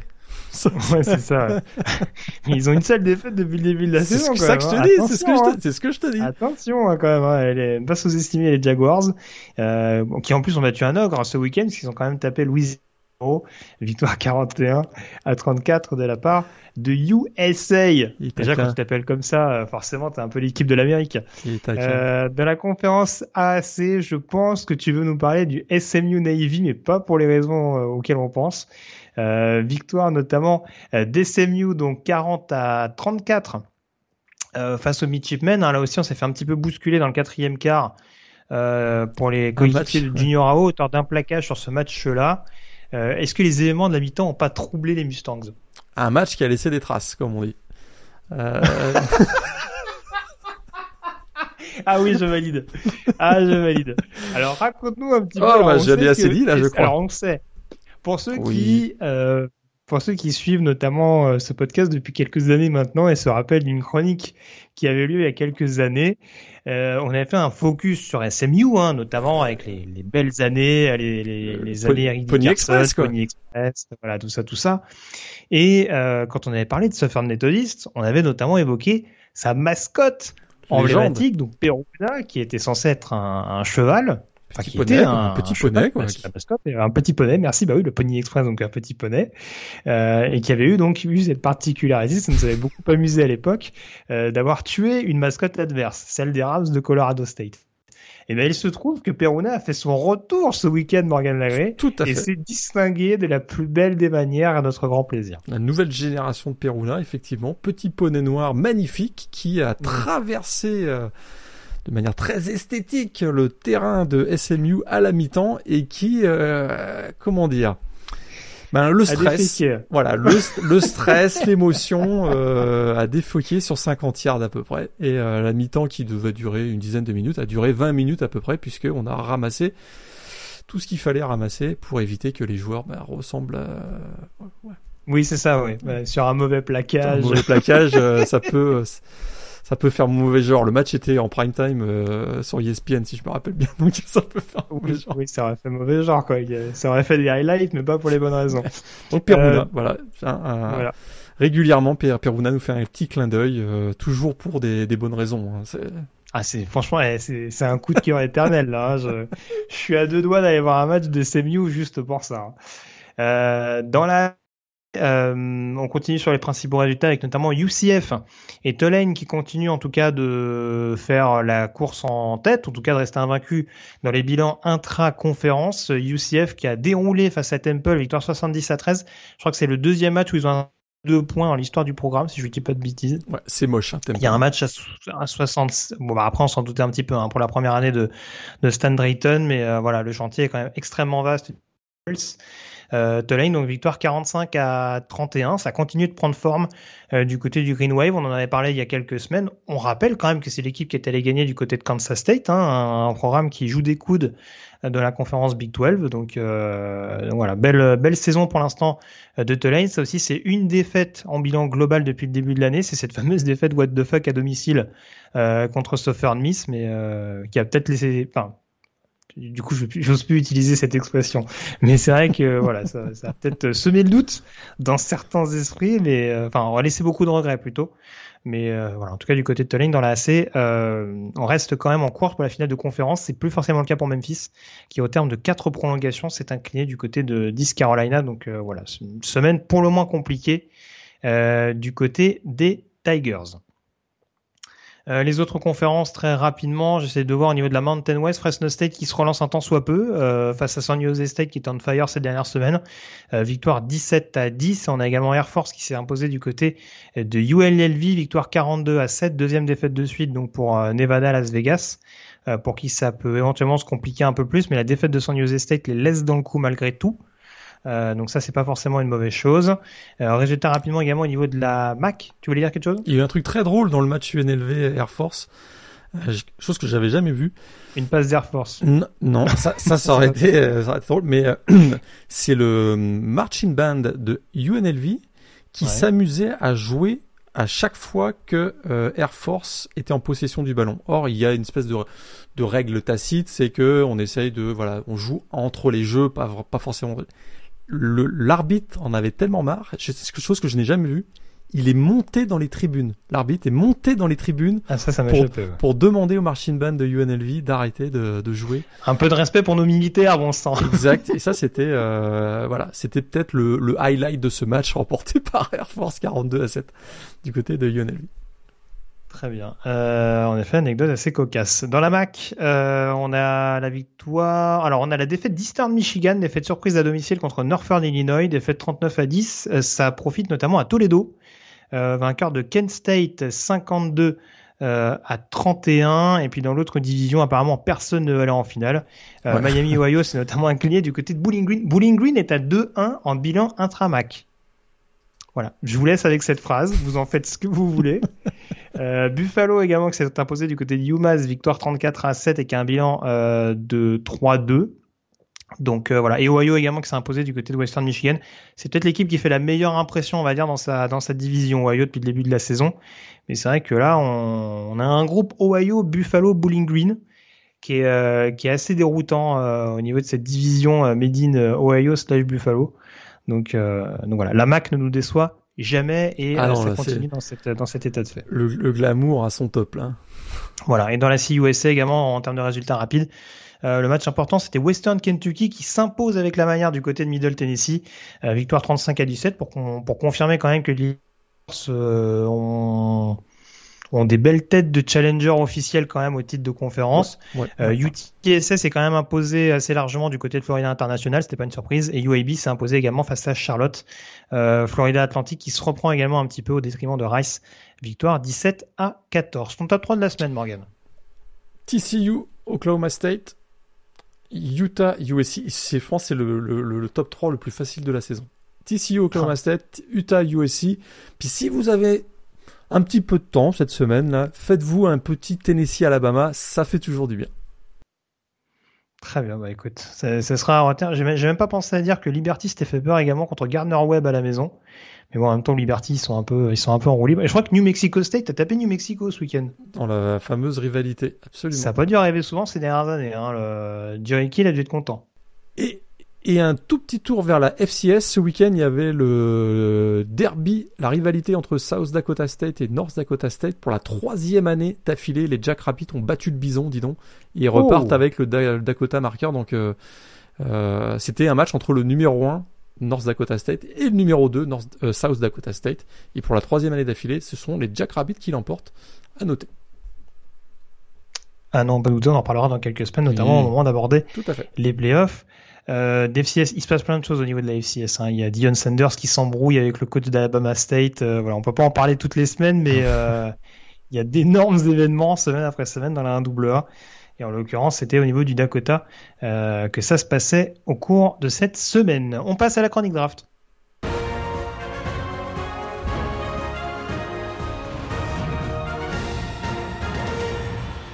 Où en est ton top 5, Morgan, à l'issue de cette septième semaine de saison régulière? Ouh là là là là là, oh ça va faire un monde honorable. Ouais. Bon, Pour Jalen... troisième tour finalement. Jalen, Carter, il y a un moment donné, euh, il joue pas. Ouais, c'est bon, ça suffit. Il faut jouer maintenant. Là maintenant, il faut jouer. Hop, hop, hop. Je crois qu'il revient la semaine prochaine, euh, Jalen Carter. Bon, bah, écoute, euh, en tout cas là, euh, je le sors de mon top 5. Donc j'ai CJ Stroud numéro 1, toujours, pas de match ce week-end, donc pas, pas, de raison de se faire déloger. Will Anderson, qu'on a pas tant que ça vu, je trouve, face à, face à Tennessee. Il a été bien bloqué. Euh, je pense qu'il doit avoir un seul euh, plaquage pour perte. Euh, je, le garde quand même numéro 2. Miles Murphy, j'en parlais tout à l'heure. Il, grimpe d'une place. numéro 3 maintenant. 6 plaquages, 3.5 pour perte, 2 sacs. Bijan Robinson, encore fabuleux. Est-ce que tu as vu cette, incroyable réception? Je te dis qu'il y a du Saquon Barkley dans ce joueur. J'arrête pas de le dire. 130, doute pas. 130 yards de touchdown. Je le trouve fantastique. Ouais, numéro 5, euh, il est fort quand même. J'adore. Ouais, il est, fort. Ouais, c'est vrai que finalement, il est, pas... ouais. il, est fort quand même. Bryce Young, numéro 5. Numéro 5, Anne de Nooker. il va nous troller la fanbase d'Alabama. Bryce Young numéro 5. Bryce Young revient dans ton top 5. C'est ce que je dis. Très bien. Euh, bah écoute, mon top 5, il euh, n'y a pas énormément de changements, mais euh, du coup en numéro 1, donc je laisse quand même Will Anderson. Ah, va, falloir, va falloir faire des performances de ouf hein, pour le déloger quand même. Moi, dans mon esprit, euh, il reste quand même en haut, même si depuis le début de la saison, on n'a pas une constance aussi notable que l'année dernière. numéro 2, CJ Stroud. Numéro 3, Bryce Young. J'ai presque hésité à mettre Young devant Stroud, hein, vu, ce que j'ai vu ce week-end, mais bon, on va laisser le bénéfice du doute au quarterback d'Ohio State malgré tout. Euh, en numéro 4, euh, toujours Peter Skoransky, euh, qui ne jouait pas ce week-end avec Northwestern. Et en numéro 5, bah écoute, oui, c'est ce que c'est le Miles Murphy que j'ai envie de voir depuis le début de la saison, donc là, je le vois. à l'image du reste du pass rush, mais maintenant que je le vois, bah oui, il remérite le top 5, comme, comme ce que je, j'apercevais depuis le début de la saison. Euh, et je vais d'ailleurs, euh, voilà, je, vais aller très rapidement. Pour moi, je l'avais mis en joueur de la semaine. J'aurais pu en mettre d'autres. Je l'ai mis en joueur de la semaine. Donc euh, voilà, il réintègre le top 5, même si BJ Giuliani n'est pas loin. Je précise que Bijan Robinson aussi, mais pour moi, Bijan Robinson a plus que d'un top 5 en vue de la prochaine draft. C'est purement et simplement mon avis. Mais c'est pour ça que je ne mets pas dans le top 5. D'accord. Voilà. Mon joueur de, la, de la, semaine, est-ce que tu en as un autre? J'en ai un, j'ai un doute, je me demande si on n'en avait pas parlé, pas cette année, mais peut-être l'année dernière, je ne me souviens, me souviens plus. Emmanuel Forbes, cornerback. oui, j'aime beaucoup ce joueur. Mississippi State. Euh, encore une interception ce week-end pour un touchdown d'ailleurs contre Kentucky. Euh, cinq interceptions mhm. cette année, deux pick six. Ça devient une manie, Monsieur Forbes. Euh, un, un, cornerback très athlétique, très athlétique, athlétique. Hein, je crois que c'est 6 pieds 1 si je me souviens bien. Euh, mais par contre, c'est un joueur qui a un mental de feu, quoi. Euh, ultra compétitif, toujours très proche des défenseurs. Il est vraiment à la limite de la pénalité à chaque fois. Vraiment, il est voilà en man to man. il est très très très bon, je trouve. Les fameuses Main violente Ben oui, les fameuses mains violentes. Ah bah là, là, si, là, si tu cherches un corner run stopper, euh, c'est ouais. Les fameuses mains violentes. Je te, je me permets d'anticiper, mais en termes de lecture, je trouve que c'est un, un super corner. Je suis d'accord avec toi. Mais je pensais, je pensais, oui, je, je, je, je, je, j'en sens ton point. J'étais en train de penser. Mais d'un autre côté, il y a un petit manque de mobilité, voilà, comme les, les, les cornerbacks qui sont un petit peu grands, qui ont un fort gabarit, ben voilà, les changements de direction, c'est un petit peu, un peu plus difficile. Un petit peu un manque de vitesse, je trouve. Il est très bon, euh, je l'imagine très bon dans un poste de nickelback. On voit dans la NFL qu'il y a de plus en plus de nickelback euh, de grande taille. Euh, et je me demande s'il ne serait pas à son avantage dans cette position parce que euh, face à des, receveurs de profondeur, il risque d'être un petit peu en difficulté par son manque de vitesse, je trouve.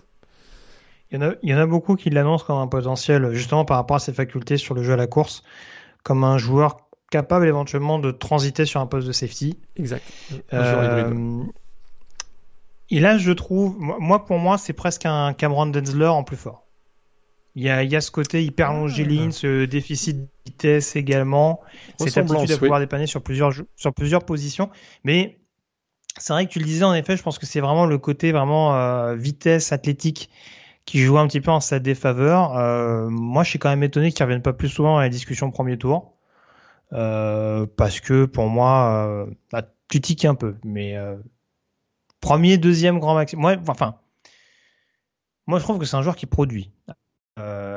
Moi, j'avoue que je, je, préfère ce type de joueur-là à des joueurs qui jouent à Penn State.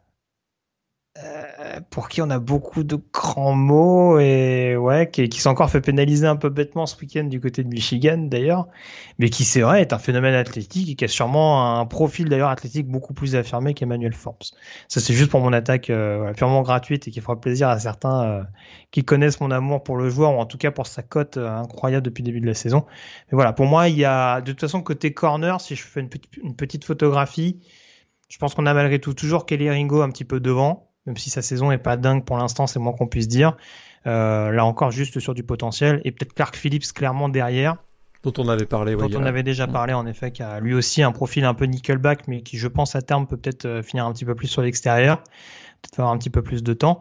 Derrière, franchement, c'est largement ouvert sur le poste de cornerback. Donc c'est ça qui est, qui est assez intrigant. Mais la question, c'est de savoir là, si on a affaire plutôt à des fins de premier tour, plutôt à des deuxièmes, ou voilà, c'est plus, c'est plus cette idée-là. Et il va falloir éventuellement se faire une idée précise au niveau du plateau. On passe à la suite, on s'intéresse notamment à la chronique fidèle au poste. C'est parti.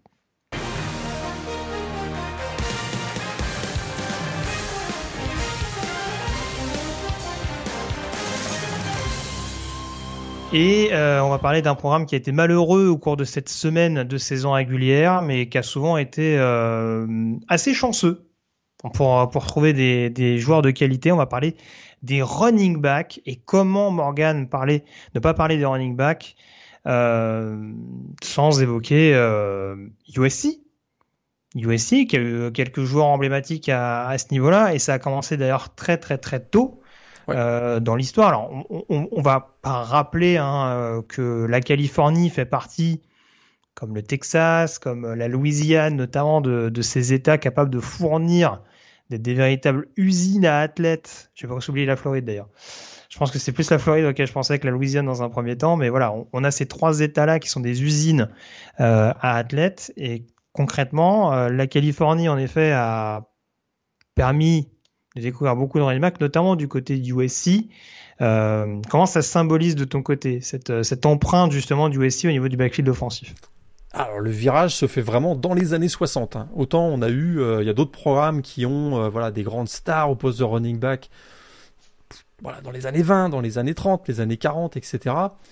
Là, c'est dans les années 60, il y a un vrai virage. Ça commence avec Mike Garrett, qui est le premier euh, S-Man Trophy, donc le premier running back S-Man Trophy de, de USC, donc en 1965, deux fois All-American c'est voilà, c'est un phénomène. D'ailleurs, il fait partie maintenant du College Football Hall of Fame. Il donne le coup d'envoi là d'une série qui va durer à peu près 30 à 40 ans où on va sortir régulièrement de très grands running backs et qui vont gagner des trophées, notamment le S-Man Trophy, puisque euh, bah, voilà, il va y avoir Sam Cunningham, il y a Mike Hull, et puis là, il arrive en 1968 euh, avec toutes les controverses qu'il peut y avoir autour de lui O.J. Simpson, ça reste quand même une légende. Ça reste une légende. Deux fabuleuses saisons après son transfert de junior collège. Hein, on l'a oublié, mais c'était un joueur qui est passé par le junior collège.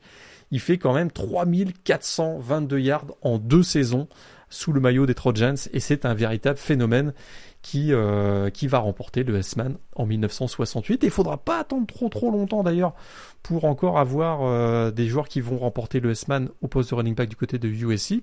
Une dizaine d'années simplement. Euh, Charles White, 1979. Fantastique, fantastique running back. 6245 yards en carrière. Plus de 2 milliards en 1979 lors de son année S-Man. Et ce qui est incroyable, c'est que pendant deux ans, il a eu un backup euh, sympa, quoi. Ouais, ouais, un joueur, un joueur qui, voilà, qui accessoirement a permis à sa franchise NFL de gagner un Super Bowl quelques années après, quoi. Je pense que tu parles de Marcus Allen, en fait, effectivement. Si tu te souviens, on en avait d'ailleurs parlé. Marcus Allen était utilisé comme fullback euh, euh, au tout début de sa carrière avec les Trojans. Puis finalement, au moment du départ de Charles White en 1979 du côté de la NFL, on a donné les clés de l'attaque au sol à Marcus Allen. Ouais, ça s'est pas mal passé en fait. 2427 hein. Euh, yards, 22 touchdowns en 1981. Bing, le S-Man. Euh, il fait plus de 4800 yards au sol en deux saisons. C'est juste hallucinant. Et euh, donc il remporte le S-Man en, 1981. Et puis, quelques années plus tard, certains disent que c'est peut-être le meilleur joueur de l'histoire du college football. On parle, on parle de celui qui a, enfin, de celui qui a été mais qui n'est plus S-Man Trophy? On parle de lui. Reggie Bush. Quel joueur 7.3 yards par course en carrière. C'est hallucinant. Euh, S-Man 2005, donc, on lui a retiré euh, pour des histoires de magouille, mais euh, il y a de, voilà, chaque, tous les 2-3 ans, on revient le sujet de est-ce qu'on doit rendre le S-Man à Reggie Bush mm. finalement? C'est le seul, hein, pour le coup. Enfin, c'est le seul qui a été, euh, voilà, pour où on a été un peu pris la, main dans le pot de confiture, on dira, du côté du USC. Il y a eu des, il y a eu des preuves concrètes, mais bon. Tout à fait. Et il a été, euh, écoute, euh, champion national en 2004, même si le titre mhm. lui-même a été retiré aussi à, USC. Mais Reggie Bush, c'est un phénomène. C'est peut-être voilà le dernier de cette voilà de cette période de 35 ans à peu près où on a vraiment fourni des, des joueurs absolument mythiques au poste de running back côté du USC parce qu'après Reggie Bush, il y a quelques, voilà, on en a parlé en off, il y a quelques joueurs qui ont été emblématiques du programme mais qui n'ont pas forcément euh, connu des carrières aussi mythiques que celles des, joueurs qu'on a cités.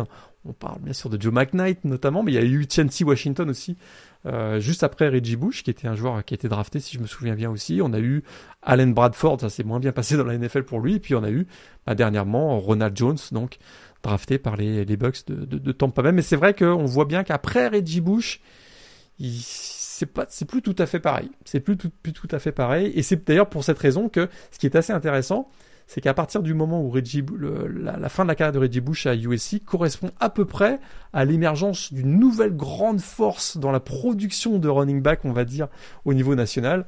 C'est le Alabama de, de, de, de Nick Saban, où là, on va enchaîner les premiers tours de draft J'enchaîne, toi, les deux, les deux parties de notre, ah, segment. Alors c'est vrai qu'on a eu euh, du côté d'Alabama des joueurs comme Sean Alexander, etc., des Mark Ingram, et Mark Ingram donne le coup d'envoi finalement d'une longue liste de running backs qui ont été draftés et qui ont été produits par Alabama. Mark Ingram, Trent Richardson, euh, euh Eddie Lacy, Kenyan Drake, euh, Derrick Henry évidemment, Josh Jacobs, TJ Yeldon, tout ça, tous ces joueurs-là sont passés évidemment par la, par la NFL et puis tout dernièrement Damian Harris et euh, Bo Scarborough notamment. Donc on voit que euh, puis même, il y en a encore même plus dernièrement qui ont qui sont qui sont arrivés donc euh, c'est c'est assez voilà je dirais qu'il y a eu le gros USC et puis depuis 2008 2009 c'est vrai qu'Alabama on a laissé un peu vedette ouais, ouais Alabama euh, sort très régulièrement de très très nombreux running backs, mais il y a d'autres programmes. Hein. On peut parler de State si tu veux. Georgia aussi ces dernières années, c'est pas mal. Georgia. Bah, je, t'avoue qu'on s'est posé la question en off. Euh, je t'ai laissé un petit peu le choix parce que je me suis dit c'est vrai que c'est c'est programme malgré tout qui alors après ça, ça, a tendance à diverger un peu en fonction des, des périodes, Mais euh, voilà, c'est vraiment des programmes qui ont été des usines globalement. C'est vrai que USC c'est plus symbolisé sur le côté historique et c'est principalement ce qui nous intéresse dans cette émission-là. On fait pas forcément une photographie euh, de l'instant ou de la décennie euh, passée, hein, où là tu le disais clairement, Alabama a quand même sorti régulièrement des, des, athlètes hors normes dans, ce, dans, cette catégorie-là. Mais, mais c'est vrai qu'on aurait pu en effet citer Ohio State. Hein, historiquement, c'était le cas et ça, ça reste encore des années. Hein. Trevion Anderson notamment encore euh, qui est le dernier spécimen en date mais on voit que le backfield est assez est assez fourni il y a eu Ezekiel Elliott enfin il, y en a eu plein d'autres que j'oublie malheureusement entre temps mais euh, voilà Chris Wells. Ce, qui, est assez notable Chris Wells tout à fait Billy Wells euh, Super joueur. premier tour il y a il y a enfin au début des années 2000 je crois par la Cardinals si je me trompe pas qui a pas eu une super carrière NFL en, en l'occurrence mais c'est vrai qu'il y, a eu beaucoup de joueurs qui sont sortis. Alors, j'allais dire 13 Sermon, c'est vrai qu'initialement, il avait commencé à Oklahoma, mais on se rappelle également de, de sa grosse campagne avec, euh, avec Ohio State. Euh, euh, du coup, j'ai perdu mon propos. Mais voilà, c'est vrai qu'Ohio State, pour le coup, c'est la seule équipe aujourd'hui avec USC qui a fourni le plus de, de coureurs Aceman Trophy dans l'histoire, à savoir 4. Ceci avec un bémol, étant parlé tout à l'heure Morgan, c'est que bah, USC a 4 running backs S-Man Trophy parce qu'on a retiré le S-Man Trophy à Reggie Bush. Mais officiellement, il y a 5 running backs et 5 running backs uniques puisque Ohio State a 4 running backs S-Man Trophy, dont deux, dont un coureur pardon qui a gagné 2 S-Man, à savoir Archie Griffin. Euh, alors, je vais pas me tromper dans les années 60. c'est 75, 76. 75, 76, c'est ça. Donc euh, voilà. D'ailleurs, je crois que c'est le dernier à avoir remporté les deux S-Man que c'est quasiment jamais arrivé depuis. Tout à fait. Voilà, donc c'est pour situer un petit peu la, la, performance. Et en effet, Georgia t'en parlait, mais voilà, on, on, a eu pas mal de, on a eu pas mal de, de, spécimens. Là encore, je les ai pas tous en tête. Malheureusement, j'ai mal fait mes devoirs. Archel Walker, par exemple. Archel Walker, mais voilà, c'est ça. Mais et ces dernières années, ils ont, ils ont quand même sorti, sorti successivement Todd Gurley, Sonny Mitchell, Nick Chubb. Todd Gurley, Sonny Mitchell, ouais, bien sûr. C'est assez énorme, quoi. T'as des, t'as des belles références. Notion Moreno euh, à la fin des années 2000 euh, aussi. Terrell Davis, si je me rappelle bien, est sorti de. Il me semble qu'il sort de Georgia. Ouais, Terrell Davis sort de Georgia. Ouais. Donc, euh, donc voilà, non, c'est pas, c'est, c'est voilà, je connais les joueurs, c'est juste que du coup, voilà, là, il y a tellement de noms en tête que du coup, je commence à m'embrouiller. Voilà, je, j'ai quand même sorti Mario Williams à North Carolina, donc maintenant je préfère me méfier et arrêter de balancer des saucisses. J'aurais pu, euh, j'aurais pu te reprendre sur le coup, donc je suis, euh, je m'ajoute à cette erreur. Alors du coup, on a parlé donc des autres universités qui fabriquaient, on va dire, des joueurs sur cette position-là. Chronique que j'ai honteusement oublié la semaine dernière pour les edge rushers. On va revenir du coup sur euh, ta first team et ta second team concernant les running backs de USC. Il y a du choix là. Reggie Bush. Genre fabuleux. Puis là, pour le deuxième, on, en choisit deux, on est d'accord ah, deux, deux pour la first team, deux pour la second, bien sûr. Marcus Allen. Marcus Allen, hein. c'est une machine à yard, quoi. C'est juste fabuleux. Mm. Marcus Allen, Reggie Bush, et j'ai hésité avec O.J. Simpson, que je mets dans ma seconde team. O.J. Simpson dans ma, dans ma second team, ouais. ouais. Avec Charles White, qui était un joueur fabuleux aussi. Fin des Jimmy années 70. Mais ça, ça vaut à peu près. Hein tu le disais tout à l'heure, c'est euh, ces deux principes. Mais, mais ce que je trouve assez notable du côté du USC, et c'est un peu ce que tu soulignais tout à l'heure, c'est qu'on a souvent eu des combos performants. Euh, alors, ils étaient, pas, toujours performants en même temps, mais on a souvent eu des, des, des combos assez notables. Alors, c'est vrai qu'un des combos les plus célèbres euh, du collège football au niveau du poste de running back, c'est celui d'Oklahoma State. Hein. Thomas et, euh, Barry Thomas et Barry Sanders. Voilà, c'était quoi C'était fin des années 80 Fin des années 80, si 87, 88, je pense, où ils ont tous les deux le même backfield. je crois que Thomas est drafté en 88 et Sanders en 89. 89, 90 par les, euh, par les Bills, ouais. Ouais. Si, si je me gourre pas, et, euh, mais c'est vrai que du coup, du côté du USC, il y a eu beaucoup, il y a eu beaucoup de ces combos. Euh, tu as cité notamment les deux S-Man Trophy durant la période euh, John McKay, les deux S-Man Trophy durant la période John Robinson, tout ce qui est Garrett, White, Allen et, et Simpson. Euh, il y a aussi eu le combo avec Reggie Bush. On a tendance un petit peu à l'oublier, mais l'impact d'un Lendell White, notamment, qui avait une carrière NFL un peu plus, un peu plus discrète, on va dire, du côté de Tennessee, même si euh, il contribue notamment à une très belle année des Titans en saison régulière. Je crois que c'est en 2009. Euh, mais voilà, derrière, derrière Reggie Bush, euh, c'était quand même assez solide. Après un petit peu de poids aussi en NFL, je crois que ça a été, ça a été un peu mis en avant. Euh, mais voilà, c'est aussi surtout ça, c'est cette, euh, c'est ce one-two punch très régulier qu'il y avait au niveau des backfields offensifs de USC. Et, euh, et, voilà. Et on attend à voir un petit peu ce que ça va donner. On attend un peu que la future sensation sur cette position-là, ce soit Raleigh Brown. a priori du côté du USC sans faire offense à Travis Dye voilà ça a l'air quand même d'être un autre type de spécimen on va on le voit souvent notamment sur retour de coup de pied mais euh, voilà c'est tout ce qu'on souhaite en l'occurrence aux Trojans pour les années à venir on termine cette émission Morgan en abordant notamment la huitième semaine de saison régulière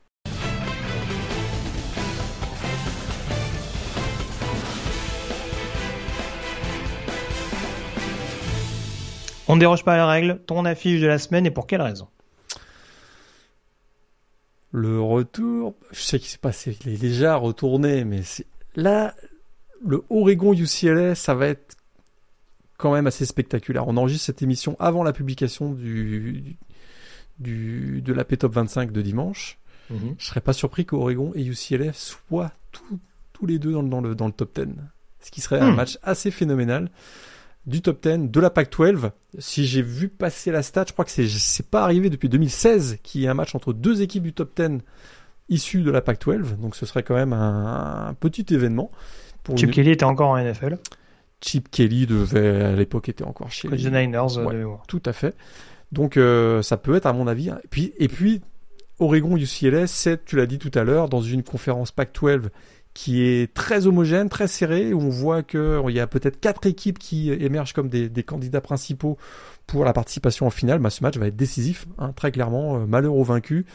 Euh, donc c'est presque une demi-finale, pas tout à fait de conférence, parce que la saison est encore longue, on est que mi-octobre. Mais c'est certain que l'équipe qui va l'emporter va prendre une, belle option sur la finale de conférence. Puis, c'est quand même intéressant de voir Chip Kelly et une attaque de UCLA qui ressemble un petit peu à la Blur Offense qu'on avait au début des, ou à la fin, oui, au début des années 2010 du côté du côté des Ducks. Ce serait quand même drôle qu'ils nous refassent, qu'ils nous fassent un, un, petit coup à aller l'emporter du côté d'Oregon. Bah, en plus, c'est intriguant dans le sens où Oregon, euh, on l'a dit ces dernières semaines, euh, c'est appliqué, c'est sérieux. Offensivement, notamment, ça commence à tourner à plein régime. Après, c'est vrai qu'on a encore quelques doutes qu'on a, qu'on peut avoir, par exemple, du côté d'Olmis dans la SEC. C'est-à-dire que il y a un meilleur rendement, mais ils n'ont pas encore affronté euh, les, les, plus grosses forces de la conférence. Et c'est vrai que là, même s'ils auront l'avantage de les jouer à la maison, euh, va falloir qu'ils soient euh, beaucoup plus rassurants. Par exemple, qu'à Wazoo, où ils ont dû, où ils ont dû s'imposer vraiment, où ils ont dû cravacher notamment en fin de quatrième quart euh, pour s'imposer. Donc euh, voilà, s'ils arrivent à, à, à, avance aboutie, je pense que ça en rajoutera vraiment, on va dire, entre guillemets, à leur CV. Et ça confirmera, en tout cas, qu'ils font partie des 4-5 euh, forces que j'évoquais tout à l'heure, potentiellement pour, pour aller à la finale de conférence, avec notamment bah, UCLA, Washington, USC et, et Utah, pour, pour ce strapontin-là. Donc, donc, on attend de voir un petit peu nos pronostics. Puis je suis d'accord avec toi, il y a pas mal de. Il y, a, beaucoup, il y aura beaucoup d'intérêt à suivre ce match du côté de Lausanne Stadium. Euh, quatre matchs entre équipes classées. Hein. Là encore, tu le disais, on enregistre notamment le dimanche pour des raisons euh, logistiques. Mais c'est vrai qu'à l'heure actuelle, il y a quand même quatre matchs entre équipes classées. Donc, euh, il y aura quand même de quoi, de quoi, on va dire, su, de quoi être rassasié de, de college football au cours du week-end à venir. Et des gros matchs. Hein. Il y a, un Clemson Syracuse qui est qui est crucial dans la dans la dans la CC. Il y a ah, le TCU TCU Kansas State. Donc dont on parlait tout à l'heure, les deux équipes sont en tête de la Big 12, donc il y a vraiment des gros matchs, même un Mississippi State en déplacement à Alabama pour, euh, pour voir le Crimson Tide peut-être réagir. beaucoup de gros matchs cette semaine. Tout à fait. Le calendrier, euh, justement, on commence dans la nuit de mercredi à jeudi à 1h30 du matin avec le Appalachian State Delta State. Euh, ça, c'est dans la conférence Sun Belt. Appalachian State qui doit, profiter, on va dire, des, défaites notamment de Coastal Carolina et James Madison, hein, même si on rappellera pas le statut un peu particulier des Dukes euh, cette saison. Dans la nuit de jeudi à vendredi, euh, à 1h30 du matin, Georgia Tech Virginia, qui devrait pas être très joli à voir, mais en tout cas, ça a des implications pour les Yellow Jackets, notamment vu les deux dernières victoires en intraconférence euh, pour le programme d'Atlanta. à 1h30 du matin, on aura un énorme South Alabama Troy dans la Sun Belt. Hein, donc voilà, c'est la Fun Belt à son paroxysme. Hein. Et ouais. Là, pour le coup, le, derby de l'Alabama pour savoir justement qui est meilleur qu'Alabama cette saison. Hein, je pense que tu as planté le décor tout à l'heure. De la nuit de vendredi à samedi, euh, ce sera pas foufou. Il y aura quand même un petit Western Kentucky UAB quand même. Dans la CUSA, c'est le principal choc à retenir à 2h du matin. Euh, de gros candidats à la finale de conférence dans la, dans la CUSA en l'occurrence. Euh, et puis le samedi, donc à 18h, Ohio State qui recevra Iowa. Euh, opposition de style, hein, grosse attaque contre grosse défense, bien. Voilà, j'ai hâte de voir Spencer Petras à Columbus. Et euh, donc le fameux Clemson Syracuse dont tu parlais tout à l'heure, euh, ce sera à 18h. Tennessee contre le voisin Tennessee Martin, programme de 1 double A. Alors attention parce que s'ils mettent 52 points à Alabama, j'ai un peu peur pour Tennessee Martin, hein, même si c'est une équipe qui joue régulièrement les playoffs FCS.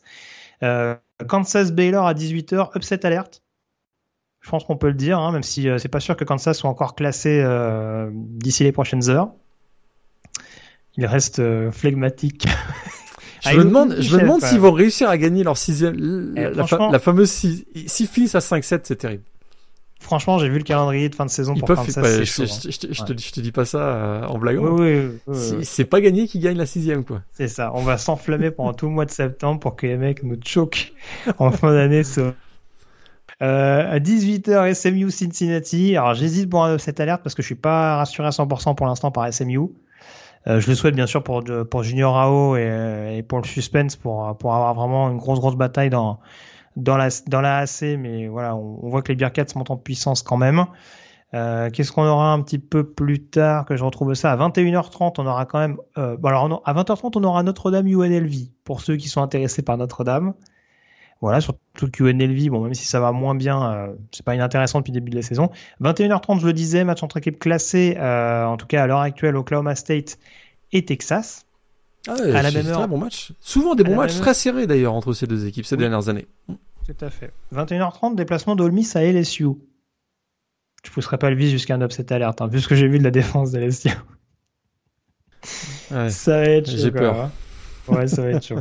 Euh, le Oregon UC c'est à 21h30 aussi. C'est juste un peu dommage. Ouais. Le Oklahoma State Texas et temps. le Oregon UCLA en même temps. Il va falloir avoir plusieurs écrans à disposition. 21h30 toujours Wake Forest qui recevra Boston College. Euh, Il y avait le James Madison Marshall, mais qui du coup perd un petit peu de sa saveur avec la défaite des Dukes ce week-end. On aura un Liberty BYU, match entre équipes indépendantes. Euh, ce sera à 21h30 également. Purdue en déplacement à Wisconsin. À surveiller quand même. Attention, mini upset alerte là-dessus. Hein. Parce que je ne serais pas étonné que Purdue soit classé dans le top 25. T'as raison. Mini upset alerte. Non, non, ils vont gagner à Wisconsin. D'accord. On en reparlera. Ah oui, bah oui, mais en même temps, je suis con, t'es dans le bandwagon à, à fond. C'est pas le choix. Merde. J'ai pas suivi mon truc, moi. Euh, et puis, du coup, un petit peu plus tard dans la nuit, à 1h du matin, on aura Alabama qui est en train de se reprendre à domicile euh, contre Mississippi State. Duel de la Mountain Air Force et Boise State. hein. Euh, tout n'est pas mort pour l'instant pour les deux programmes, hein, vu, Mhm. que Wyoming, vu que Wyoming a perdu il y a pas longtemps contre San Jose State. Contre Minnesota, euh, duel d'outsider de la Big Ten, il- ce sera à 1h30 du matin. Euh, le déplacement de Texas A&M à South Carolina, ça peut être assez intriguant aussi à 1h30. Et puis t'en parlais, donc TCU euh, contre Kansas State, ce sera à 2h. Euh, un petit peu plus tôt, on aura UCF, alors ça m'étonnerait pas que ce soit dans le top 25 aussi, euh, qui sera en déplacement à East Carolina. Donc attention quand même à pas, à pas se faire du- piéger pour Central Florida. va y avoir du point dans ce match, a priori. East Carolina, UCF, euh, ça, ça pourrait être assez le fun. C'est pas impossible. Et je parlais d'opposition de style tout à l'heure entre Ohio State et Iowa. Alors, si à 4h30, vous avez l'opportunité de voir California-Washington, Ouah, le fun des Huskies contre la sobriété des, des Golden Bears, je pense que ça peut être quelque chose d'intéressant. Mais on peut avoir des points quand même. hein. Je Ouais. pense qu'il peut y avoir des points quand même. Pas que 12 After Dark, ça va À finir. minima, euh, à minima 2-3 interceptions. je pense. Ah oui, je pense. ouais. Il y a moyen de faire. Euh, donc les affiches, je vais en retenir que 4. On va, on va garder les matchs classés justement et on va commencer euh, par le Clemson Syracuse, hein, le plus facile entre guillemets sur le papier. Tu vas sur Clemson également? Clemson, ouais. Clemson également pour toi. Oregon UCLA, du coup, est-ce que tu pars sur un upset hein, Parce qu'en l'occurrence, c'est Oregon qui reçoit? UCLA. Eh ben j'y vais avec Oregon. J'y vais avec Oregon, ça va être accroché je pense, mais j'y vais avec Oregon quand même. Euh, Oklahoma State, Texas. Quel visage de Texas du côté de Stillwater, alors ça. Texas. Te- Texas, surprise. Upset alert, Alors, Texas. Alors, tu es dans ton bandwagon de Purdue euh, dans la Big Ten. Moi, j'ai quand même annoncé Oklahoma State vainqueur de la Big 12, donc euh, je, ne vais pas les la- je ne vais pas les abandonner lâchement maintenant après une défaite face à TCU. Et je les vois rebondir face à Texas. Je pense qu'ils ont la défense pour freiner euh, les deux fous furieux, les trois fous furieux même, que sont Ewers, Robinson et Warby. donc, euh, Oklahoma State pour moi. Et puis du coup, euh, alors attends, on en a fait combien hein? On en a fait trois déjà? Euh, TCU, Kansas State, je pense, qui nous manque. Attends, on a fait. Alors c'est moi qui compte mal du coup, parce que j'ai compté 4 matchs entre équipes placées. Du coup, il y en a 5. Autant pour moi. Il y en a 5. Euh, Alabama, Mississippi State, on met Bama tous les deux. Bama tous les deux. Bama tous les deux. Et du coup, le TCU Kansas State. Ouais, TCU, ils sont, ils, sont chauds. TCU. Ça pue l'upset alert ce match. Mais ça, faux. Mais, ça pue l'upset alert. Mais c'est une force. c'est pas faux, mais TCU à domicile. Adrian Martinez va nous faire un match à 7 touchdowns, on va rien comprendre.